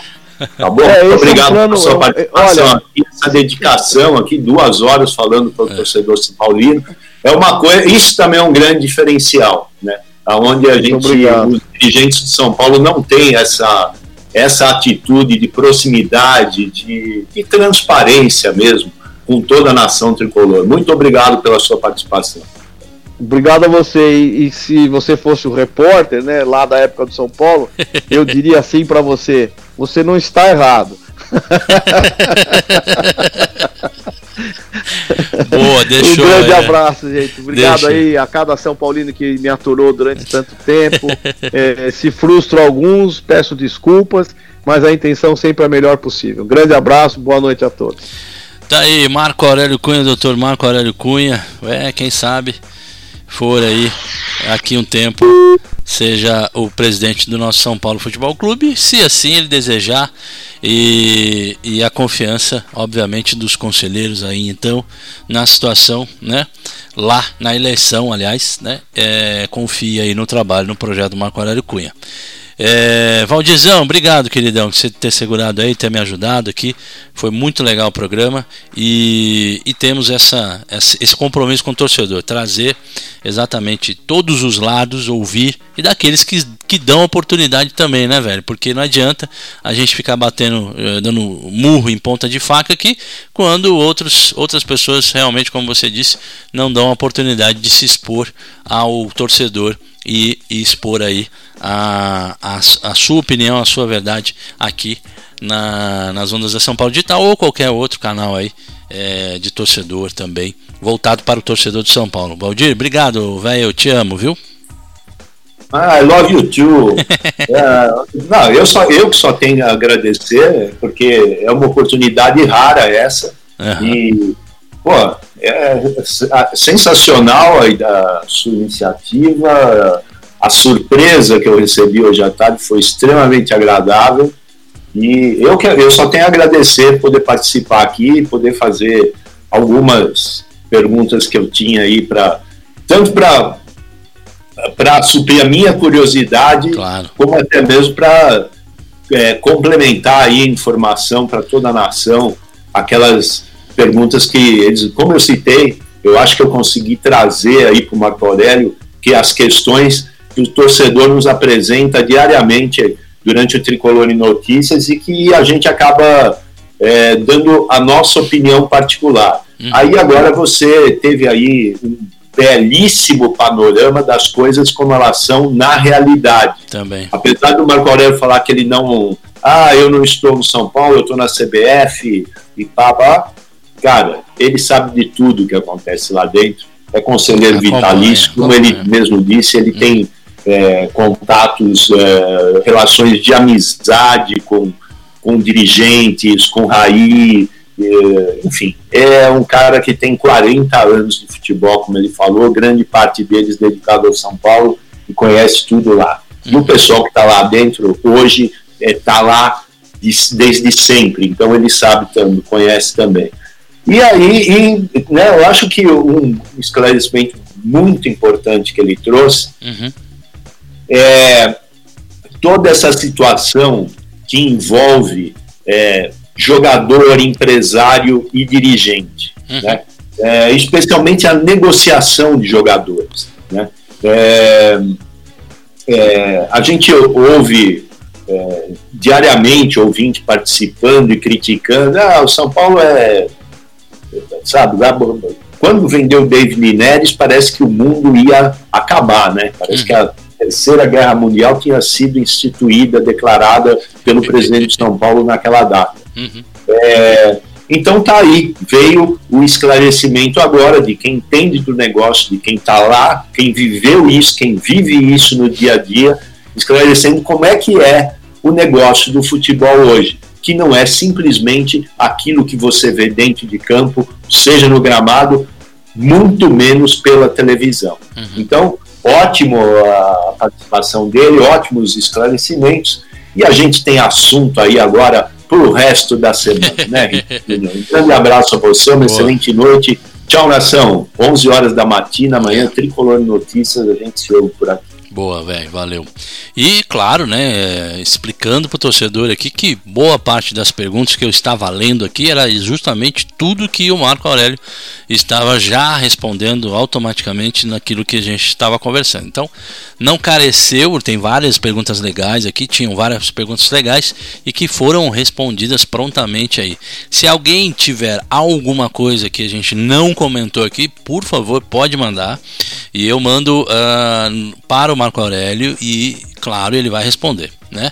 É, já tinha combinado isso com ele, inclusive. Falei, ó, nós vamos fazer, tal, tal. Se puder ser uma hora, legal. Se puder ser duas horas, legal também.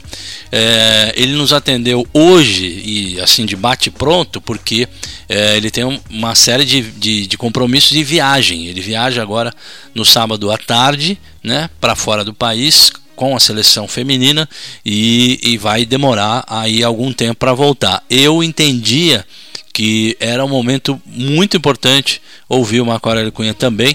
E na semana que vem, ou ainda nessa semana, eu, nós traremos mais é, dirigentes, ex-dirigentes do São Paulo, aliás, é, a qual a gente tem contato e para falar do momento do São Paulo, para falar da situação do São Paulo e, claro, da história desses é, indivíduos no São Paulo, que são pessoas que é, viveram é, tempos áureos né? e que tem muito a, a ensinar para o torcedor e também para analisar o momento do São Paulo, o que, que pode ser feito aí internamente com os vários movimentos políticos dentro do São Paulo tá bom? Então fiquem todos aí, uh, quem tiver na dúvida, eh, ou aliás, tiver alguma pergunta a mais, por favor, pode mandar para São Paulo Digital no nosso WhatsApp, no 11965868961, e eu repasso a pergunta para o Marco, e assim que possível, ele respondendo, eu repasso aí para quem é, é, mandar as perguntas, tá bom? Quem mandar qualquer pergunta aí para nós porque é o nosso compromisso aí e é, já tinha sido acertado com ele. Tá bom?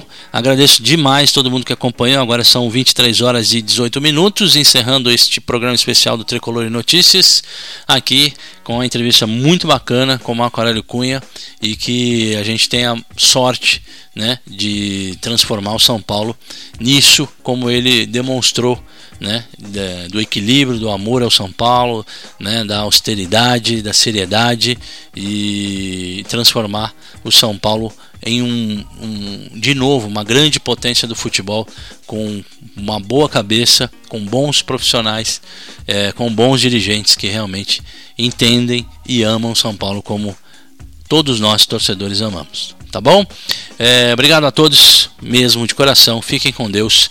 Amanhã às 11 horas, às 11 horas da manhã, tem Tricolor e Notícias e muito dessa entrevista aqui, é, comentando aqui eu, Valdir Costa e toda a nação tricolor aqui pelas ondas da São Paulo Digital. Fiquem bem, boa noite, abraço nos mané.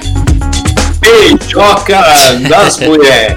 Essa hora é bom, essa hora é bom. e beijoca nas mulheres. Essa hora é bom. Eu vou resolver o meu aqui. Valeu, nação. Até daqui a pouquinho. Fiquem com Deus. Tchau, tchau.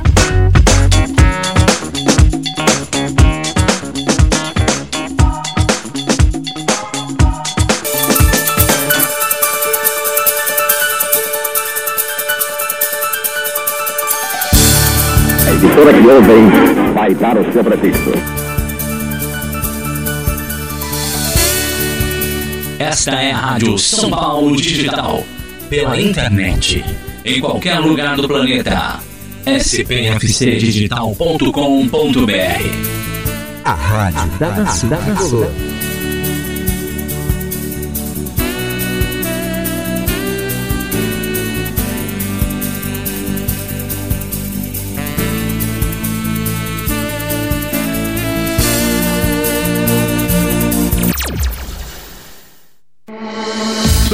Primeiro lugar em audiência. Primeiro lugar em audiência. Entre as rádios esportivas online. Rádio São Paulo Digital. A rádio da nação tricolor. A vida é a nossa maior viagem. Não use drogas. Você sabia? Quando um usuário consome cocaína, pode estar ingerindo, por exemplo, antitérmicos, cafeína, anestésicos e até vermífugos. Acesse www.antidrogas.com.br, site de conscientização sobre o uso de drogas.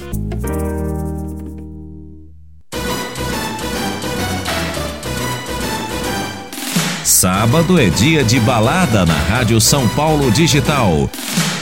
Volte aos tempos da brilhantina no Balada Retro. Os hits que fizeram sucesso nos anos 60, 70, 80 e 90 num só programa. Marque na sua agenda. O aquecimento para o seu sábado começa na Rádio São Paulo Digital no Balada Retro. Flashback in the mix. Balada Retro. Todo sábado, às 20 horas.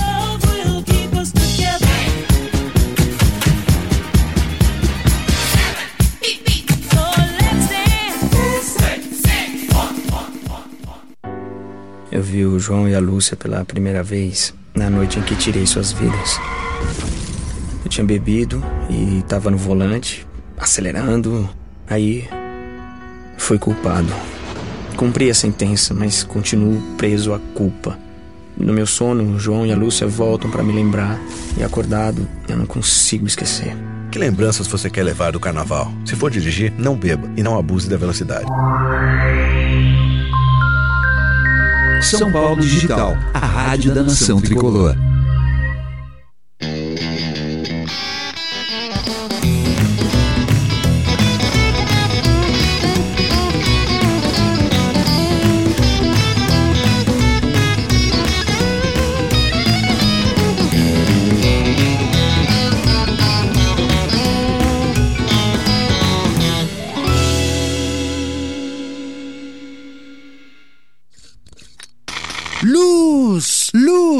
Não acredito! Consegui! Inventei a lâmpada! Ô, seu Thomas Edison, dá uma licença. Será que não dá pro senhor inventar a lâmpada fluorescente de uma vez, não? Quê? É, que essa lâmpada aí gasta muita energia. Além do mais, vai contribuir para a construção de centenas de usinas nucleares e a carvão que só vão agravar o efeito estufa. Mas. É, eu deixo o senhor patentear no seu nome, na boa. Grandes invenções podem mudar o mundo. Pequenas dicas também. Troque lâmpadas incandescentes por fluorescentes. Saiba mais em greenpeace.org.br. Acompanhe com a equipe da Rádio São Paulo Digital todos os jogos do São Paulo ao vivo pela internet. Se você tem iPhone, pode baixar nosso app na Apple Store e curtir as transmissões onde estiver. É de graça. Seu celular tem sistema Android? Não tem problema. Basta entrar na Android Market e baixar o app do São Paulo Digital. Então não tem desculpa. Seja na internet ou no celular, a Rádio São Paulo Digital te deixa mais perto do tricolor.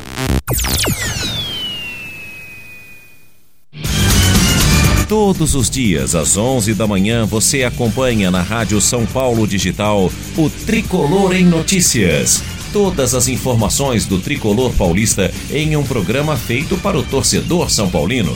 Então não se esqueça, de segunda a sexta, às 11 horas da manhã, ao vivo, Tricolor em Notícias. A emissora que ouvem vai dar o seu prefixo.